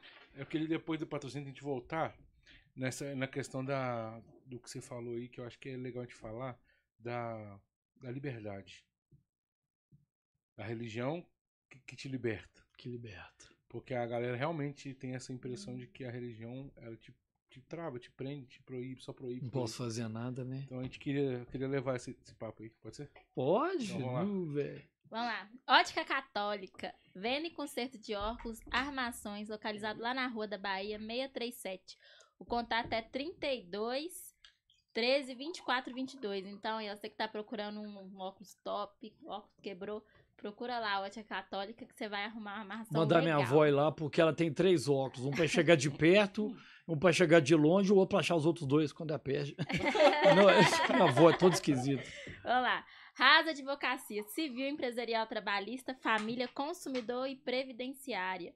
Então, ó, o telefone é 987839282. O pessoal lá é profissional, hein, galera? Então, você que tá precisando aí também de um advogado top, procura lá essa galerinha. Rede Nova, um portal com várias imobiliárias credenciadas. O site é www.novaredimóveis.com. Para você que é corretor, essa aqui é para você. Para fazer lead, né, Tio? Cadastrar lá o seu. Tá Isso aí. aprendendo. Deleite de Minas, fabricação caseira de salgados, doces, biscoitos amanteigados e todo tipo de quitandeira. E atende pelo iFood, hein? O telefone é 992672903. Muito gostoso. Todo mundo aqui já sabe que a gente tá comendo aqui é, o- é as coisinhas do deleite. Você gostou, né? velho, claro que, ó, pão de queijo. É, em ó. casa, a última vez, foi um pau de queijo. Tem tão duro que. Oh, que delícia.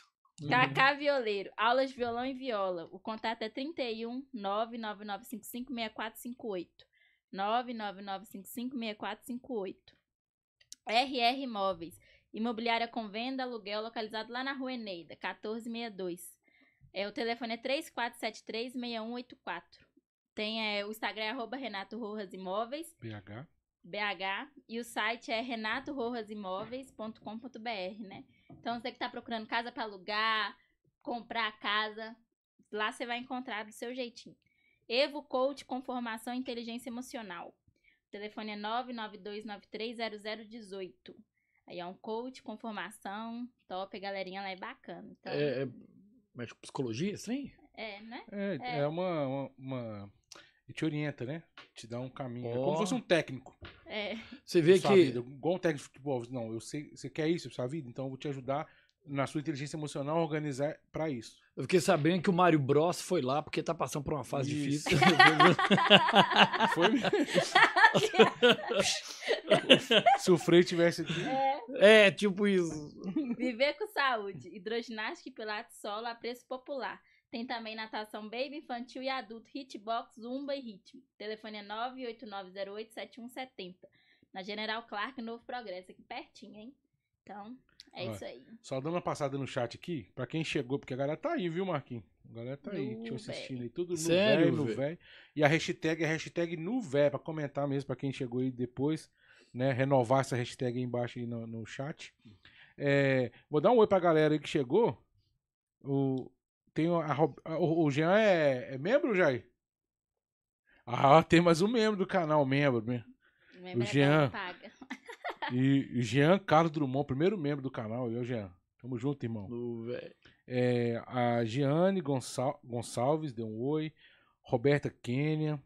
Galera, só. Tem uns que. Tem hora que manda emoji de choro, tem hora que manda de, ri- de riso. A galera tá eu já nesse. chorei, nesse- eu já ri. tá nessa também, onda aí. é. Tá, vo- volta e baixo. né? É isso aí. Mas é isso aí, galera. Ó, vou dar mais um aqui pra Rose Zan, Zan, Zanandre. Ah, a Rose do Anderson. Isso, Tia Rô. Guieros, Joana Gonçalves. Vou dar um oi rapidinho. Alô. Alô. Alacoque Studio. Alacoque Studio. bacana. Jean Carlos, outro Jean. Ah, o Jean Carlos. Aí é o baixista, outro baixista também. Tá assistindo a gente lá de Portugal. É isso mesmo, Jean? Me ajuda aí. A última vez que você comigo estava em Portugal. É, Breno Magalhães, Eduardo Ferreira, Giadson, Joana, Túlio César. Galera, vai mandando aí, depois de dar uma passada aqui. Se tiverem pergunta pergunta também, pro Marquinhos, pode mandar. Se tiver alguma, alguma uma situação que você queira partilhar aqui, pode ficar à vontade aí. De boa, tá bom? tranquilo. E o hashtag, eu vou até colocar aqui agora o meu também de novo, pra vocês verem como é que é, ó. É nu véi. É isso aí, ó. Entendeu? Yeah. É isso mesmo aí, ó. Então vamos lá. É, eu, igual a gente tava falando que esse do patrocínio, essa, essa, questão da liberdade.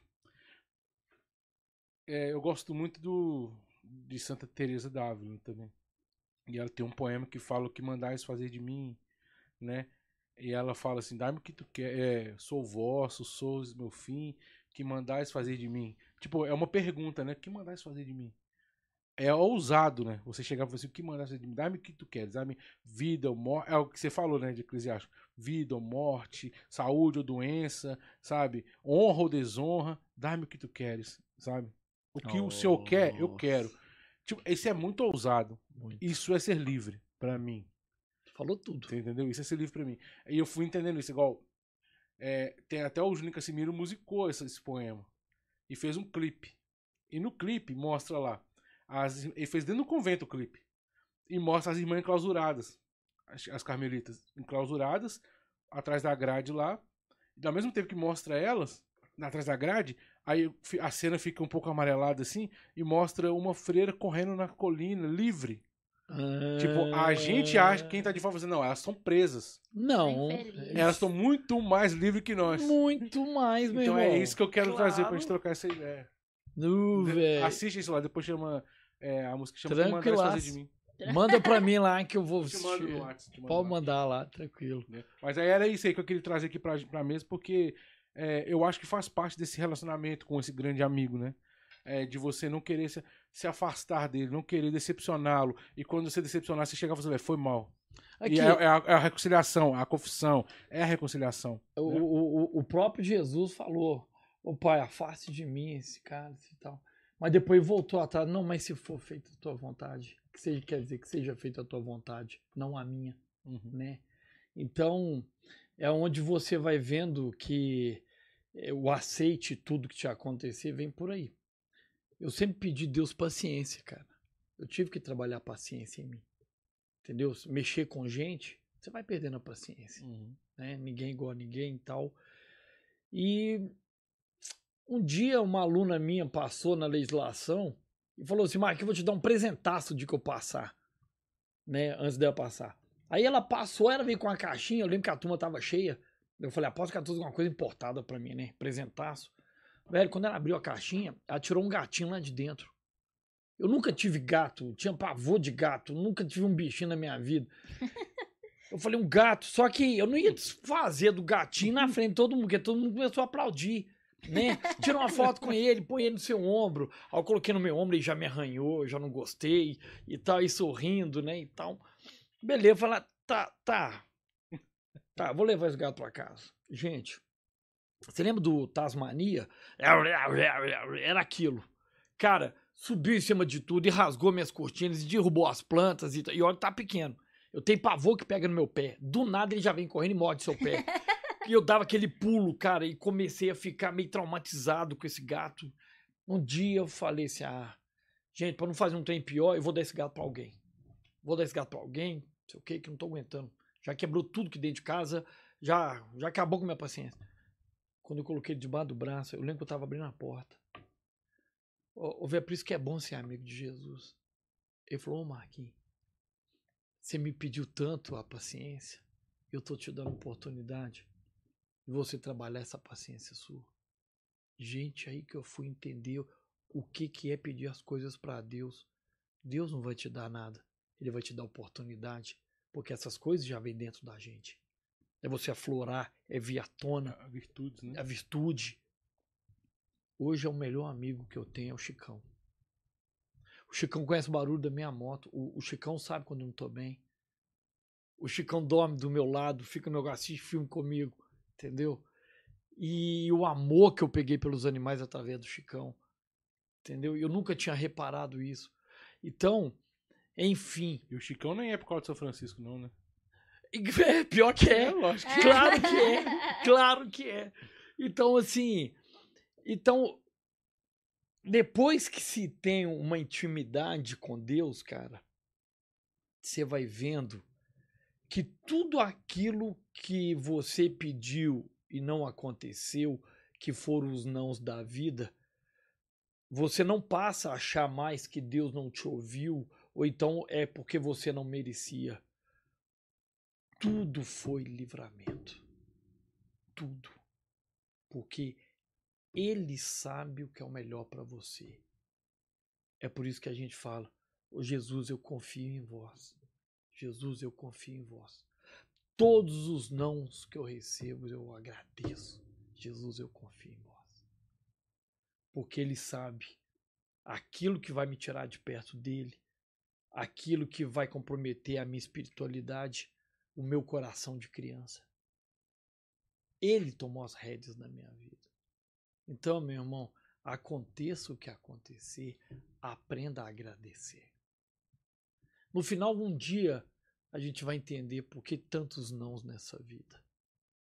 Você vai falar, nu, velho. É, mas tem que ter, mas tem que ter essa, essa, essa né?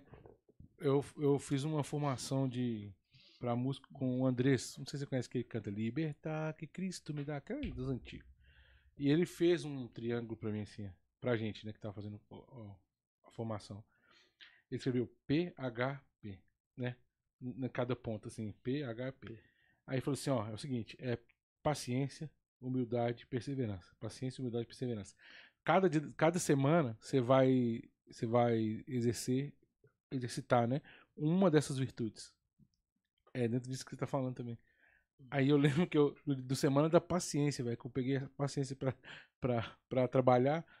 É, foi o Big Fest. Não sei se você lembra do Big Fest que tinha no Mineirinho. É tipo o Crystal Show que tinha no Mineirinho. Hum. E foi o, o Big Fest mais lotado que teve. Mais lotado, lotado, lotado. Tava, teve, tava tão lotado que o bombeiro interditou. Nossa. Ele, tinha- ele teve que. E eu tava onde? E eu tava trabalhando. pedi- Junto com a comunidade que eu, que eu ajudava lá. Eles tava na portaria, velho. E todo mundo pra cima de mim, velho. Não tem, tem que passar, tem que passar. Não, mas Não, bombeiro não não pode, pode. não sou eu, não. E todo mundo, eu falei, nossa, velho, o povo é, o O povo é o povo. Eu lembrei de Moisés, que paciência que teve, velho. O povo é chato mesmo. É O muito povo é chato. E o povo vem pra cima, "Véi, mas não sou eu. eu... Então eu falei assim, daí eu lembrei, ah, você- a paciência, paciência. Aí você, vai, Paciência. aí você vai voltando. Então acho que são as oportunidades que Deus As dá oportunidades. pra você é, aflorar as, as virtudes mesmo, né? Porque Sim. às vezes é esse pecado da falta de paciência que, que vai te, te, te levar a outros pecados, né? E Outros basta uma pecados. virtude pra você conseguir é, Claro. vencer essas- esses pecados, né? Então, é, trabalhar a virtude é um, é um, é um segredo de santidade pra mim, sabe? Claro, todo mundo é convidado, todo mundo é chamado, mas o problema todo é, é a ansiedade, cara, que não te deixa parar para pensar. Você não consegue mais mastigar, você não consegue mais é, é, esperar numa fila, entendeu? Isso é tudo tem que. É- é- mas é igual uma roda gigante. Vai chegar no ponto, cara, que vai chegar, vai estar nos extremos, aí vai voltar tudo de novo. E a vida, ela é sempre isso. É os seus atos e baixos. Tu, vai, a história sempre se repete. Vai voltar a, a reinar a paz, vai, as pessoas vão voltar a se abraçar mais e tal. Então, é aquele processo do, do alto e baixo, alto e baixo, e assim a, caminha a humanidade. Eu só acho que é um desperdício as pessoas esperarem o tempo, os vindouros aí, se eu posso começar agora. Você não satisfaz vida que esse Hoje eu tenho a oportunidade de Ah. sorrir e de abraçar. Hoje eu quero ser feliz. Eu não posso depender do outro para ser feliz. É eu me olhar no espelho e falar: espelho, espelho meu, tem alguém mais lindo do que eu? O espelho, a hora que você parar de rir, você me fala. tipo isso, eu tenho que achar graça em mim, cara. É. Quando ele disse: ama o teu próximo como a ti mesmo. Peraí. Ele me mandou amar primeiro. Amar o Marquinhos primeiro. Quer dizer, amar a Deus sobre todas as coisas, depois amar o meu próximo, mas como a mim. Entendeu? Como a ti mesmo. Então, velho, a vida é igual eu vi o Thiago falando uma vez, uma coisa bacana. Tipo, a, a professora que chegou na escola e no primeiro dia, a pessoa nem conhecia a professora, mas ela já chegou já com a pasta dela com o nome de todos os alunos e todos aprovados, todos com a nota 100. Falou, gente, é o nosso primeiro dia de aula. Eu só quero falar uma coisa: todos vocês já passaram comigo. Aí todo mundo, é. Ela falou, mas agora vocês vão ter um ano para administrar os 100 pontos que eu confiei em vocês. Hum. É a mesma coisa, Jesus. Já está todo mundo salvo. Mas nós temos uma vida para administrar essa salvação. Du, velho. É. Dorme com esse barulho, porque é, é um isso mesmo, velho. Então, até dentro dessa, dessa liberdade aí, que eu acho que a gente pode continuar nessa pegada aí, é o que eu, é o que eu vejo que muitas vezes o Je- Jesus te compromete. Certo? Muito. Ele te compromete por si só. Né? Na Eucaristia. A Eucaristia te compromete. Claro.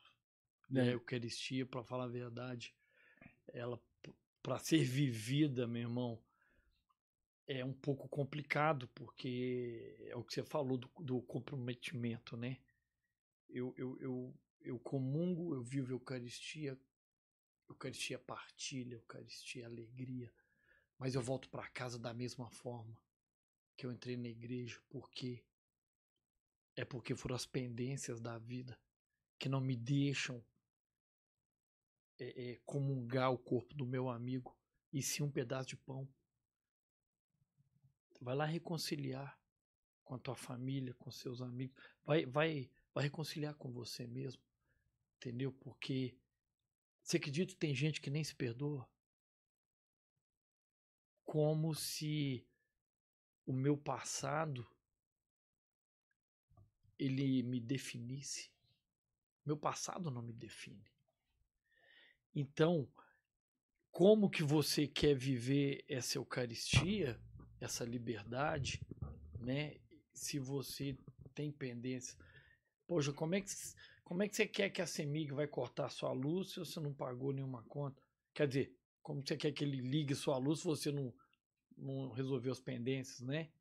Como você quer tirar seu nome do Serasa se você ainda está devendo? Se você não entrou em um acordo, entendeu? Então, é, viver uma vida como amigo de Jesus tem o seu preço, né?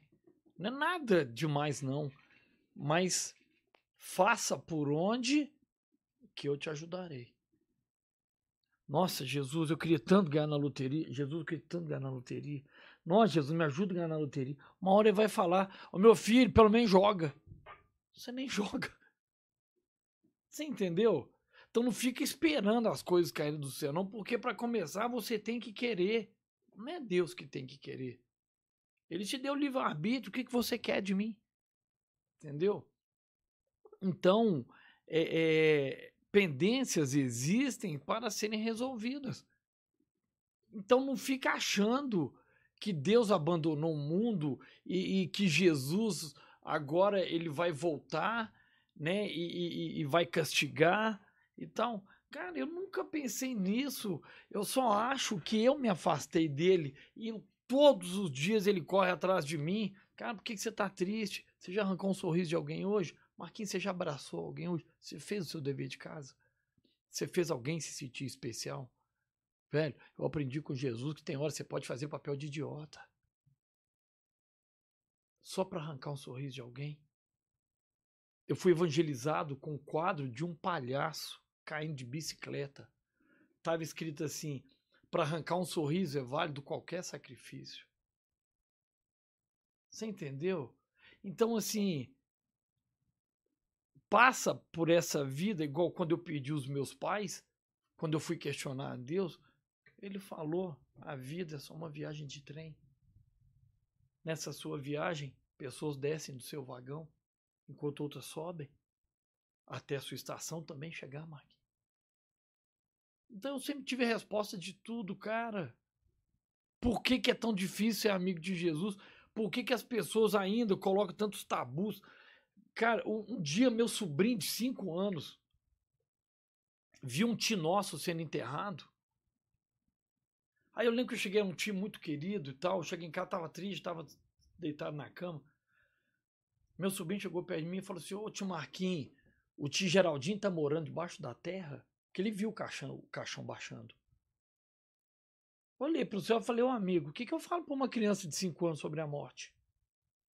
Olha como é que Jesus é lindo, cara. Eu vi que na mão do João Pedro, meu sobrinho, ele tava com um homem de ferro na mão. Eu falei assim, João Pedro, você está perguntando se o Geraldinho está morando debaixo da terra? O que, que você tem na mão aí? Não é um homem de ferro? Ele falou, é. Eu falei, João Pedro, você sabia que o homem de ferro é um homem? Ele falou, eu sei, eu vi no filme, ele tem até barba. Eu falei, isso, ele tem até barba.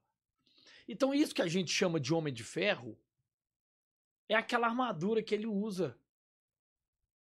Só que um dia, João Pedro, aquela armadura ela enferruja, ela estraga. Aí ela tem que ser julgada fora. Então aquilo que você viu indo para debaixo da terra é a armadura do tio Geraldinho. Porque agora o tio Geraldinho tá morando com o papai do céu. Ele falou: Ah, eu entendi. E saiu sorrindo e foi embora. Gente, Jesus é criança. Jesus falava através de parábolas. Ele me deu a melhor resposta que eu podia dar para o meu sobrinho, para uma criança de 5 anos. Como você fala da vida para uma criança de 5 anos? Então acredite mais no seu amigo. Entendeu? Deixa ele conduzir sua vida. É o que eu vou falar sempre em qualquer palestra. Deixa o seu amigo conduzir tua vida. Que a nossa alegria vira epidemia, porque com um amigo tudo se multiplica. E a verdadeira alegria está no Senhor. Claro, está no Senhor. Você entendeu? Então por que tanta tristeza? Pessoas desmotivadas e. Não, velho, eu sou amigo de Jesus, você me respeita. Não tenta apagar meu brilho, não, que ele não gosta. Entendeu? É, mas essa, essa alegria, ela só vem devido a essa liberdade. Por exemplo, a gente é amigo. Como eu falei, nós estamos aqui nessa, nessa ideia de amigo. A gente só é amigo porque você sabe meus podres. E eu sei os seus tá ligado? Então eu sei o que, que você fez, você sabe o que eu, que eu fiz. Então entre nós dois há uma liberdade. Entendeu? Tipo assim, velho, você sabe que eu sou desse jeito, velho. Você me conheceu. Claro. Então, você tá ligado que eu claro. fiz. Então você tem aquele, aquele, aquela tolerância por amor. Eu te amo, velho. Então eu, eu, eu, tolero o seu, os seus vacilos, você tolera os meus. né? E a gente é livre quando a gente se rasga pro outro. Então, é, a liberdade em Deus é a mesma coisa, né? Você, Senhor, eu sou isso aqui, velho. Entendeu? Ele te conhece. É, eu, velho. eu sou desse jeito. Agora, eu preciso. Aí tem a vantagem dele ser o misericordioso, né? Dele tem um. Ele também ele é, ele é nosso amigo, mas ele tem uma exigência de amor, velho. Um amor exigente. Né? Tipo assim, velho, nós não somos amigos, velho, mas ó, vamos, vamos dar um jeito aí, cara. Entendeu? Eu preciso consertar algumas paradas aí. Entendeu? Né? Então, ó, eu te dou as ferramentas. Eu te dou aqui, ó, a confissão pra você reconciliar comigo toda vez que você precisar. Vai lá, confessa, troca uma ideia que a gente dá um jeito nisso aí. É muito amor, velho. Você perceber que a confissão é um ato que Deus- ele não precisava fazer, sabe? Ele não precisava fazer isso, mas ele institu- institu- instituiu isso, né? E ele falou assim: é necessário que o seu pecado seja falado. Porque a pessoa tem medo, né? De confessar. Ah, não, por que, que eu vou confessar? Eu falo com Deus. É necessário falar, é libertador você falar assim: ó, Senhor, eu estou me masturbando. Eu peço desculpa por isso, peço perdão por isso, porque eu traí a minha esposa, Senhor. Então, é, você verbalizar é libertador, sabe? E, e é bíblico isso, fala assim, ó, é, tudo que vocês perdoarem na terra será perdoado no céu. Ele falou isso para os apóstolos, então é- são os padres mesmo. Então é necessário ser compadre por causa disso. Ele tem o sacramento da confissão, ele tem a ordem, o sacramento da A ordem, ordem. e naquele momento, é- aquele momento ele é o persona Christi? Persona Aí você fala assim: ah, mas o padre bebe, o padre fazia, faz aqui, meu filho. Se dane, Se o padre bebe, se ele faz alguma coisa, ele vai se ver com Deus. Mas isso nunca vai tirar a autoridade de um padre perdoar pecado. Foi o que você falou. Ele falou para os apóstolos: aquele vocês perdoaram os pecados, você não perdoaram no céu. Por que que mandou homens, então, perdoar pecados? Uhum. Se é muito mais fácil você entrar para dentro do quarto, porque na Bíblia fala: entra para dentro do seu quarto, Uhum. tranca a porta e fala diretamente com Deus. Você acha que eu não fiz isso? Deus, eu fiz isso, Deus, eu fiz aquilo, ah, Deus, ah, eu fiz aquilo, Deus tem misericórdia. Eu saí do quarto pior do que eu tava.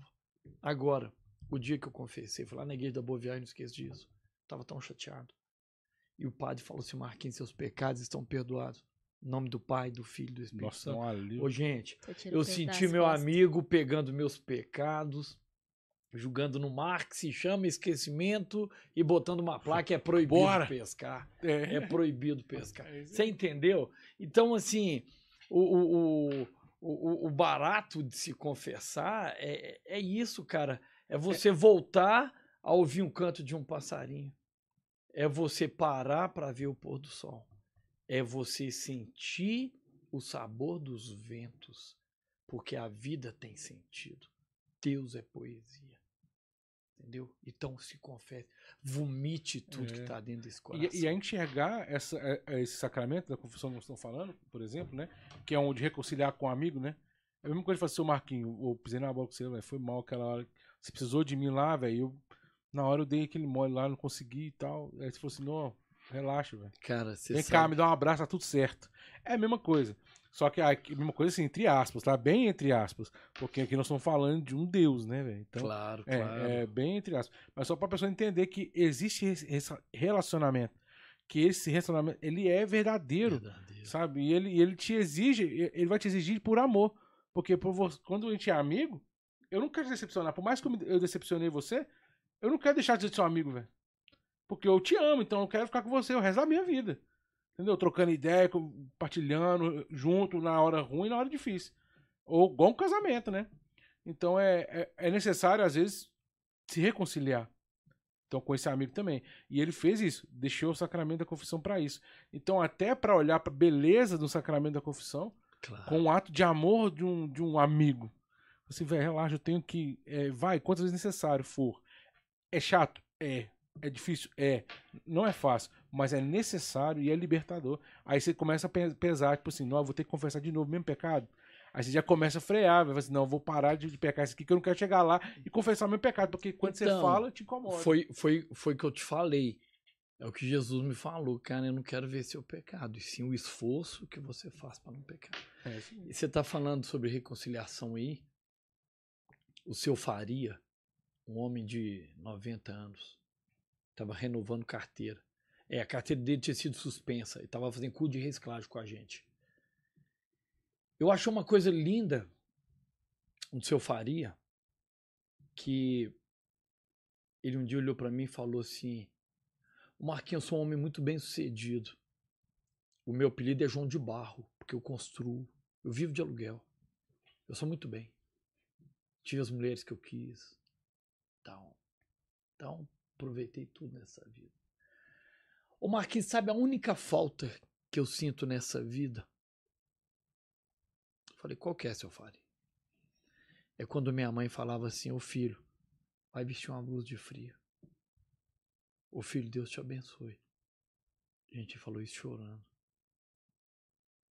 Aí lembrou da mãe dele e tal. Mas eu nunca vi o seu Faria sorrir. Isso me encucava. Você via que ele tinha um coração bom. Mas eu nunca vi seu Faria sorrir.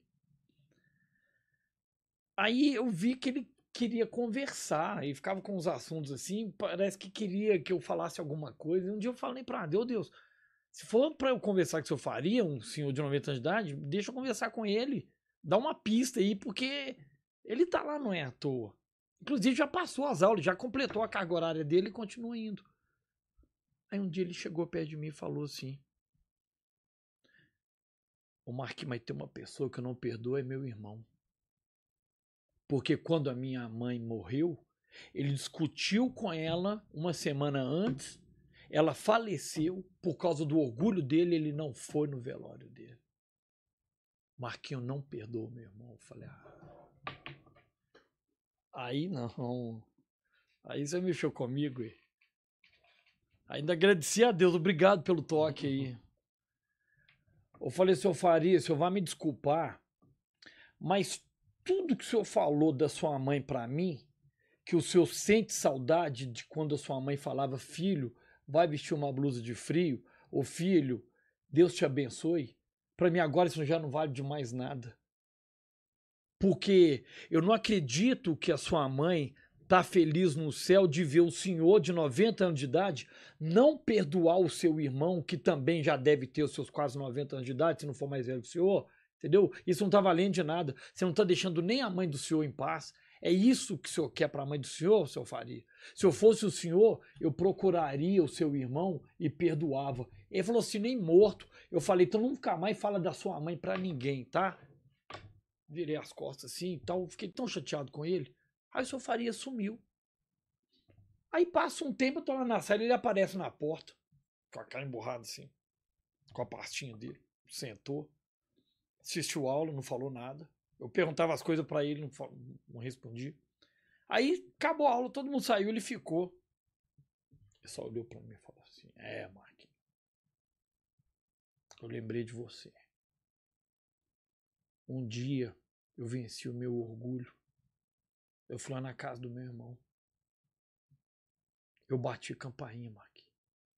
A hora que a esposa dele me viu no portão, ela caiu de joelho, começou a agradecer a Deus, falando que Deus ouviu as preces dela. Ô Marquinhos, mas a hora que meu irmão me viu, ele desmaiou. Quando ele voltou, deu crise de choro nele. Ele falou que ele sonhava com esse dia. Um dia eu perdoá-lo. Ô Marquinhos, agora a gente está marcando churrasco. Ele está indo lá em casa. A gente. Fica sabendo que tem um sítio, a gente tá indo pro sítio dele e tal. Eu só vim te agradecer, Mark. Gente, está vendo como que a gente faz a diferença na vida das pessoas? O que, que adiantou ele falar que a coisa linda da mãe dele, mas se aqui na Terra, onde ele tem oportunidade de mudar toda uma história. Gente, agora se o seu Faria morresse hoje, ele ia embora feliz. Porque se ele fosse, se ele caísse numa cama e tivesse essa pendência, as coisas iam ser diferentes. Ele ia penar muito numa cama a não ser que ele fizesse uma boa confissão, ou se o irmão dele tivesse falecido sem ele conversar, ia ser uma morte triste. Gente, eu vi seu Faria sorrindo. Entendeu? Tá vendo tanto que nós Nunca somos. É tarde pra... Nunca é tarde. O cara de 90 anos foi perdoar o irmão dele. Ele viu a carência do irmão dele, viu que o irmão dele também precisava dele. Mas, sabe, Ah, velho. mas nessa história, sabe o que me chamou a atenção? É que eu, que eu me lembro, né? Eu tô tent- tent- sempre tentando fazer um, um paralelo com um amigo, né? Que é Jesus. É o amor exigente. Você foi duro com ele. É. E às vezes Jesus é duro com a gente. É. Porque é o amor exigente. Você teve um amor exigente. Você não passou a mão na cabeça dele. Não. Você não aliviou pra Não. ele. não. E, e às É, vezes. se eu falei, senhor tá certo, é, seu irmão, não vale nada, viu? Que nada. É. vai- Se eu Então- falei, para com isso. Então vai ter, vai ter vezes que a gente vai estar vai tá assim, né, na igreja, vivendo ali. Você vai tomar uma lapada na cara que você vai falar assim, ei, agora não vou mais pra igreja, não, porque Deus falou isso comigo, não. Mas é aí que você tem que ver, entender o que, que é. Então, é- até nisso aí, é, é, é uma. A psicologia de Jesus, né? A pedagogia que ele tem também. É, Então, às vezes, ele vai- trabalhar, é trabalhar com pessoas, né? Às vezes É ele vai te dar uma, porque às vezes é o amor exigente. Então, nem sempre ele vai. Ele vai só, ah, vem cá, tudo lindo. É, um- porque às vezes, o Marquinhos, a galera vê você falando, acha que é tudo suave, que é tudo lindo, maravilhoso. Não, entendeu? entendeu? Eu tenho que dar uma dura. É que é porque eu lembro do meu grande amigo Jesus, quando ele talvez foi o diálogo mais lindo da Bíblia. Pedro, você me ama? Nossa, Jesus, eu te amo demais. Eu podia ter dado um abraço no Pedro e falar, que bom que você me ama, Pedro. Ele falou, ô Pedro, apacenta minhas ovelhas, Pedro.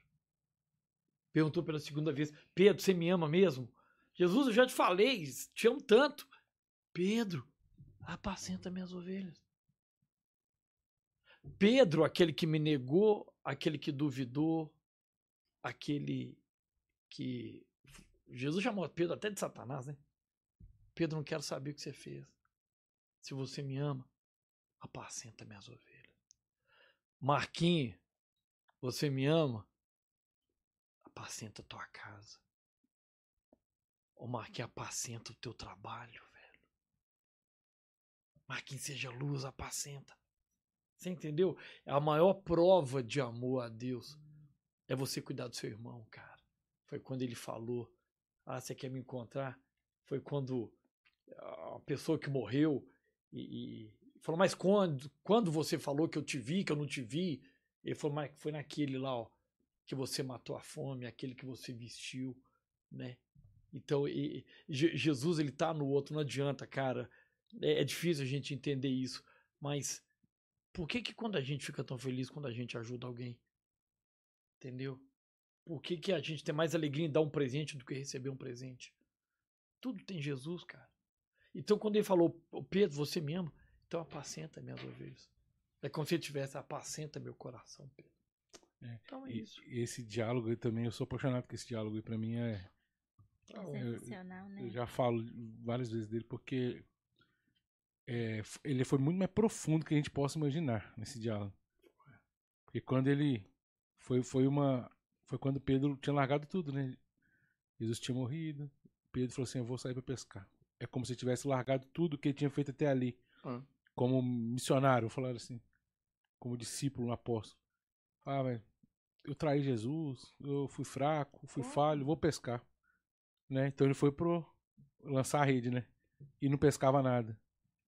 E é um cara que tinha toda a técnica da é pesca, né? doido. Conhecia o mar de cabo a rabo, então ele, Senhora. ele sabia pescar e não pescava nada. Até que alguém falou lá, joga pelo lado direito. É. Aí João reconheceu Jesus, né? É Jesus, é Jesus. Pedro tava nu, No- né? Pulou na água, levando a roupa, né? E foi até ele. Aí, aí para mim, eu acho que é a coisa mais. A, a gente vai entrar de novo na, na, na pedagogia de Jesus ali, né? O que, que era importante para Jesus ali? Curar o coração de Pedro primeiro. Claro. Aí o que, que ele fez? O que, que tinha lá? Uma fogueira. Né? Tinha, uma, tinha uma fogueira lá com um peixinho lá assando já. Ele falou: Vocês têm algo de comer? Mas ele falou e já tinha algo lá. Por que que ele perguntou? Porque ele quer que a gente faça alguma coisa, né? Enfim. Mas nesse, eu quero focar nesse diálogo, né? Quando ele. Aquela fogueira ela tinha um propósito de estar ali. Porque eu imagino, velho, quando Jesus chegou, Pedro chegou perto de Jesus e falou assim: e aí? É agora, você não me traiu? Tipo, imagina, velho, a cena, imagina aquele Claro, momento. Né, você me negou, cara. Você falou que não ia me negar. Jesus não jogou na cara dele em momento nenhum. É o que a gente tá falando que Jesus não, ele não é esse cara. Ele não é vingativo, Não é igual a gente. não é? Ele não é vingativo. Então o que que ele fez? Ele não falou nada, velho. Só falou assim: tem algo de comer? Tô com fome, né? Eu, eu- eu imagino o constrangimento da cena. Cê de- é Falou louco. assim, Nossa, velho, eu, eu larguei tudo. Eu falei que eu, ia, que eu não ia negar, neguei. Eu já larguei tudo, tô aqui vivendo a pesca. Ainda trouxe mais seis comigo, né? O que, que eu vou fazer aqui agora? É, aí aquela fogueira tinha um propósito. Porque quando Pedro negou Jesus, ele estava ao lado dos soldados se esquentando na fogueira. É, aí pra você ver. Aí, era, foi muito mais profundo. Falou assim, Pedro, tu me amas? E não foi de bate pronto. Pedro falou assim, claro, senhor, eu te amo. Eu te amo demais, você é meu amor. Ele foi lá na ferida de Pedro, sabe? Falou assim, é agora que eu vou te forjar, cara. Você me ama. Imagina o Pedro olhar pra ele e falar assim, O que, que eu vou falar? eu não te amo, né? Porque eu te, eu te traí, velho. Eu te traí. Aí Pedro olhava pra ele, olhava pro mar. Eu imagino assim. Pedro olhava pra ele, olhava pro mar, olhava pra fogueira. Ele lembrava daquele negócio. Imagina, foi um conflito, velho, pro Pedro. E ele falava assim, Senhor. Diz que na tradução fala que ele falou no amor filos, né? Que era tipo, gostar, né? Eu gosto do Senhor. Tipo assim, né? Imagina assim. Se você me ama, eu gosto do Senhor. Gosto. Aí o Senhor falou assim: então apacenta minhas ovelhas. Aí perguntou de novo: Pedro, tu me amas? Aí imagina o mesmo conflito: olhava pra fogueira, olhava pra, pro mar, olhava pra Jesus. É, eu não te amo, eu gosto do Senhor. Eu sei que eu fui, fui vacilão, né?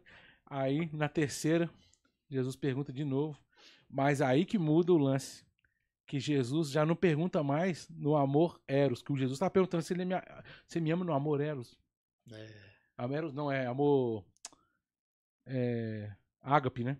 Você me ama no amor ágape mesmo, né? Você me ama, de verdade, você me ama.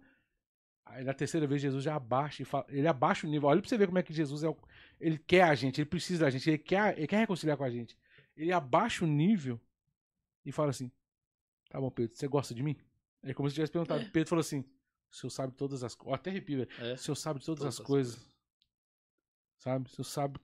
Aí tu falou, beleza, então apacenta minhas ovelhas. Pronto. Então, pra, pra Jesus, bastou gostar de Pedro pra ele curar o coração de Pedro. Então, aquele momento ali, curou o coração de Pedro. Ele falou assim: então vai lá e pega a rede cheia de peixe. Uh, Eles não tinham velho. pescado nada.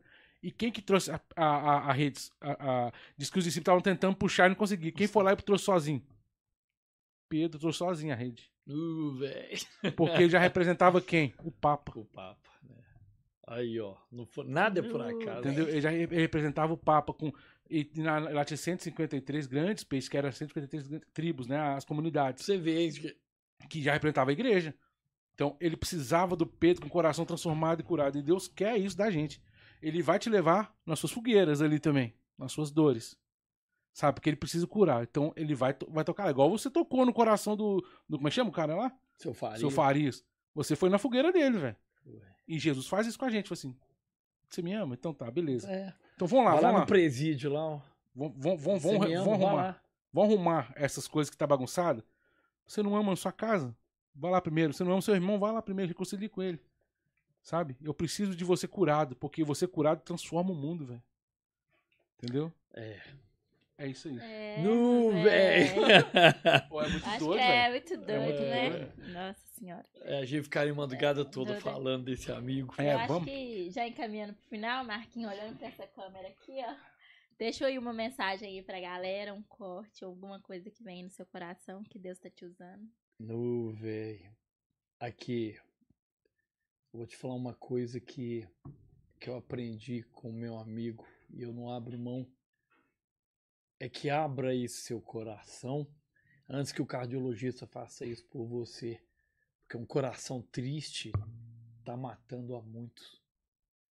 E que viver não é fugir da tempestade, e sim aprender a dançar na chuva. É coração de criança sempre. Nu, véi! Ô, show de bola.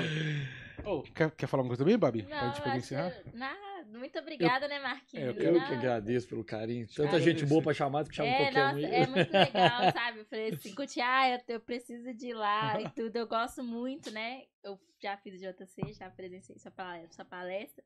Já trabalhei, assim, já, já vivenciei, assim, algumas coisas que você falou que me marcou ao longo da caminhada. Então eu falei, ah, eu preciso estar lá. Que Marquinhos, bacana, ó, agradeço. Ô, E, e eu vejo que você consegue ter esse contato com o jovem, eu acho isso muito sensacional, sabe? E quando você para pra falar assim, às vezes tá fazendo alguma coisa ali pra você, acaba que você que faz a coisa acontecer e todo mundo já para, não, velho, Marquinhos. Hum. Porque sabe que você tem esse, esse, essa leveza de atrair o jovem, sabe? Eu acho sensacional. Ô, bom De ouvir isso. Não é nem pra agradecer a gente. Eu sabia que Deus tá trabalhando na gente, É, né? Que bom, fico feliz. Muito É. obrigado pelo carinho, pelo chamado e tal. E, e- e eu só peço uma coisa: dá o seu sim para Deus com os olhos fechados, os olhos abertos e confia, só confia, porque Jesus nunca falou mentira. Eu estarei com você até no fim dos seus dias. Então acredite, porque eu preciso da sua alegria também. Não é só, é, tem que ser recíproco, né? A gente colhe tudo que a gente planta. Eu não quero me decepcionar, não, porque a gente já fez tanta coisa nessa vida e você viu que não deu certo. Então agora eu quero ir para outro caminho. Eu quero começar a escrever uma nova história, que até então escreviam tua história, a tua família, a tua esposa, o teu marido, teu, teu namorado, teu chefe. E agora, no final, não vai ser entre eu e você, vai ser entre eu e ele. Então eu tive que virar essa página e começar tudo de novo. Deixei de ser fantoche e virei protagonista da minha vida. Esse é o barato, entendeu? No- Mas tudo, mas tudo pela graça, né, Deus? Pela Porque graça, por nós mesmo a gente vai continuar nessa na mediocridade, né? Claro. Então é, é isso aí. O que eu acho legal é, de trocar. De, eu que- queria que você voltasse mais, porque tem até gente Oh! pedindo, pedindo aqui pra. Pra- Tipo, negócio da- tira ele daí. não, falando pra falar negócio da escola, da palestra na escola. Tem- sabe, tem. Pede uma aqui pra contar da palestra na escola. Foi a Tata P. Fister. Desculpa aí, acho que é isso mesmo. Qual escola? Pede ela pra falar qual que já fui. Qual escola Tatá? É, Rabelo, chegou na área. Nossa, que venha mais vezes, ótima palestra, belo testemunho. A Rose falou. Elizabeth Souza, muito boa palestra, Marquinhos, top, nu, velho. Entendeu? Então a galera gostou. Eu acho que a gente, você pode voltar aqui todo mês se quiser. Ah, volta. Né, não, sabe porque uma vez eu fui na escolinha, não sei se é essa, se, é- se foi isso. Porque eu cheguei tão desanimado, cara, porque o pessoal do Colégio Santa Rita, que é um colégio particular, eles fazem o tal do dia da convivência. Pega um monte de criança, tudo na mesma faixa etária de idade, aluga um sítio contagem e lá vai ter brincadeira, vai ter pregação e tal. E, a diretora, que era a tia do EJC, me chamou pra ir. Gente, a hora que eu cheguei lá com a Bíblia debaixo do braço, os meninos tudo saindo na porrada, mas da porrada mesmo, cara, e tal, e gritando, e gente chorando. E chegou um menino com o pé de mim, com o cabelo todo sujo de cachorro quente. Alguém pegou um cachorro quente, fez assim um cabelinho dele, assim, ó, pedaço de salsicha no cabelo do menino. Eu, gente, eu voltei pra trás, eu olhei pra lá pro céu e falei, ó, não, isso aqui não é pra mim, não. Eu não sei o que, que eu vou falar, eu nunca conversei com criança, eu converso com jovem, adolescente, até com os vicentinos que são mais velhos. Senhor, eu não sei o que, que eu vou falar, tá? Eu vi aqui por obediência. Na mesma hora, chegou o menininho com o cabelinho de salsicha. Ô tio. Ele ficou me olhando, falei, tio, que tio o quê? Que tio que nada. Ô tio, o que, que você faz se vier atrás de você um leão, uma girafa, um rinoceronte e um cavalo marinho? Ô, gente, cavalo marinho vai atrás de alguém? Eu fiquei meio assim, sabe? Eu falei, eu não sei o que, que eu faço se vier um leão, uma girafa, rinoceronte, cavalo marinho, o que, que eu faço? Ô tia, é só você descer do carrossel. Sabe aquele carrossel do parque municipal? Cheio de bichinho. Cara, me deu uma crise de riso que eu tive que dar um abraço nele. Aí o que, que eu aprendi com uma criança? Que para falar de Jesus é só falar de alegria. Não seja o, o cap, como é que é? Não fale os capítulos e versículos, seja o próprio capítulo, o próprio versículo. Não tem como você apresentar Jesus através da alegria, a não ser através da alegria. Foi o que aquela criança me ensinou. Quer dizer, Jesus se manifestou numa criança para falar como que eu devo conversar com as crianças. Entendeu? É abraçando, é sorrindo, contando uma piada, é falando da vida. Então é assim, falando de família, entendeu? Então, você nunca vai se sentir abandonado, você nunca vai ficar sem respostas. O dia que realmente você confiar no seu grande amigo Jesus. No velho. Eu vou parar de falar, senão daqui a pouco a gente. Não, filho. Já tô expulsando a gente. Pois é, por isso que eu tô falando, você tem que voltar, velho. A gente vai, vai marcar a galera. quiser. galera curtiu, eu também curti demais, igual a Bárbara falou aí. Essa leveza, né, que traz é, de vez. Eu falo sempre assim, com, com quem eu. A Bárbara já deve ter ouvido falar. Deus só sabe ser bom, né? Ele só sabe ser bom. Então, a gente percebe isso, né? A gente tem. É, é, você vai falando, a gente percebe isso também, que. É, Deus só sabe ser bom. O que, o que, é- que acontece de ruim é culpa minha. É, é digo basicamente isso, é isso. consequência, né? É. Então agora, é, o- Deus não consegue fazer nada de ruim, então é sempre bom. E trazer isso pra prática, às vezes é custoso, mas é, mas é uma, uma verdade, né? Sem então, dúvida. é, você consegue trazer isso é, no ordinário da vida, né? Naquilo que é, é igual Santa Terezinha fala, nas pequenas vias. Ela foi santa das pequenas vias, né? A, pe- a pequena via, que é a pequena via, as pequenas coisas. Faça bem. Sabe? As pequenas coisas, faça bem. Sabe? E veja a- que Deus ali é o. Ela até tem um poema também que fala que é o elevador que te faz subir até o céu. É a mão do Senhor, é os braços do Senhor. Velho. Então, é porque você se sente pequeno. Claro. Então, quando você se sente pequeno, você se sente abandonado nele, né? Imagina um Deus bitelo grandão, você tá ali. Então, Claro. que vier é isso mesmo, eu tô com ele, né? Tô do, do, do lado do, do, do cara que é invicto nas batalhas. Então, pronto. É, então é isso, é, é tentar levar a vida ne- nessa, nessa leveza tentar, ten- tentar enxergar a, a leveza das coisas e o que, que eu preciso ir mudando, né? De forma, de forma é, que, que às vezes vai doer um pouquinho ali, vai doer um pouquinho ali, porque lapidar dói, né? claro. Mas você vai colher os frutos, que não é aqui nessa terra. Não vai ser mesmo. Vamos chorar aqui pra sorrir lá. Aí. Então é legal falar disso, falar pra galera jovem também entender que existe a eternidade. Então, que um pouco se fala disso, sabe? Nessa leveza, nessa tranquilidade, sabe? E que a gente tá aqui de passagem, que o nosso, nossa vida é lá no céu. É o que onde- mantém a esperança da É. gente. É saber que isso tudo vai mudar. É. Entendeu? Então, é, é, volto a repetir. Ele falou desse mundo onde não haverá tristeza. Eu quero ir para esse é, É mundo. lógico. perten- nós já somos herdeiros desse mundo. Então, assim, eu tô aqui pra amadurecer, cara. Porque ele não quer uma pessoa ranzinza lá em cima, ele não quer uma pessoa mal-humorada lá em cima. Então eu vou aprender a sorrir aqui embaixo pra sorrir lá em cima. Mas, mas é, a é igual todo mundo você falou do taxista lá. Aí, Que só vê o lado, só vê as coisas ruins, os apocalipses aí da vida, né? tá vendo? Então, mas aí, ao mesmo jeito que tem a, a, a precipitação do inferno na Terra, existe a precipitação do céu na Terra. Claro, Então a gente tem que viver nela. Então quando você conhece ela, você não quer sair dela, entendeu? Aqui, eu, eu descobri que o, o inferno não é a presença do diabo, não. O inferno é a ausência de Deus. É o que as pessoas estão vivendo aqui nesse mundo. Entendeu? Que prefere muito mais falar o nome do inimigo do que Uhum. falar É, do amor de Deus. Sim. Entendeu? Porque tudo é, é- tudo tá indo, é, é, é mesmo é pro apocalipse, é pro buraco, pro fim do mundo. Cara, você fala aquilo tudo que seu coração tá cheio. Hum. Você vive do balanço geral, você vive de cidade alerta, você vive de rádio Tatiaia, você quer falar o quê? É, é Poxa, É. velho, que nada, eu quero falar é da alegria do meu amigo. Eu quero falar o tanto que você é importante, o tanto que minha família é importante, entendeu? E o tanto que viver é bom, sabe? Eu quero mais é sorrir, cara. Se tiver que chorar, chore. Eu sou eu sou um cara que eu tinha muito muita vergonha de chorar, até aprender aprender qual que é um dos menores versículos da Bíblia. Jesus chorou.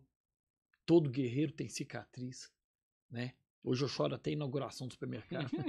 Propaganda de manteiga eu choro, tô nem aí. Entendeu? Você é Então, livre. É livre, eu sou livre. É livre. Então, é, é ser amigo de Jesus é ser livre, não é nada de ficar É. preso.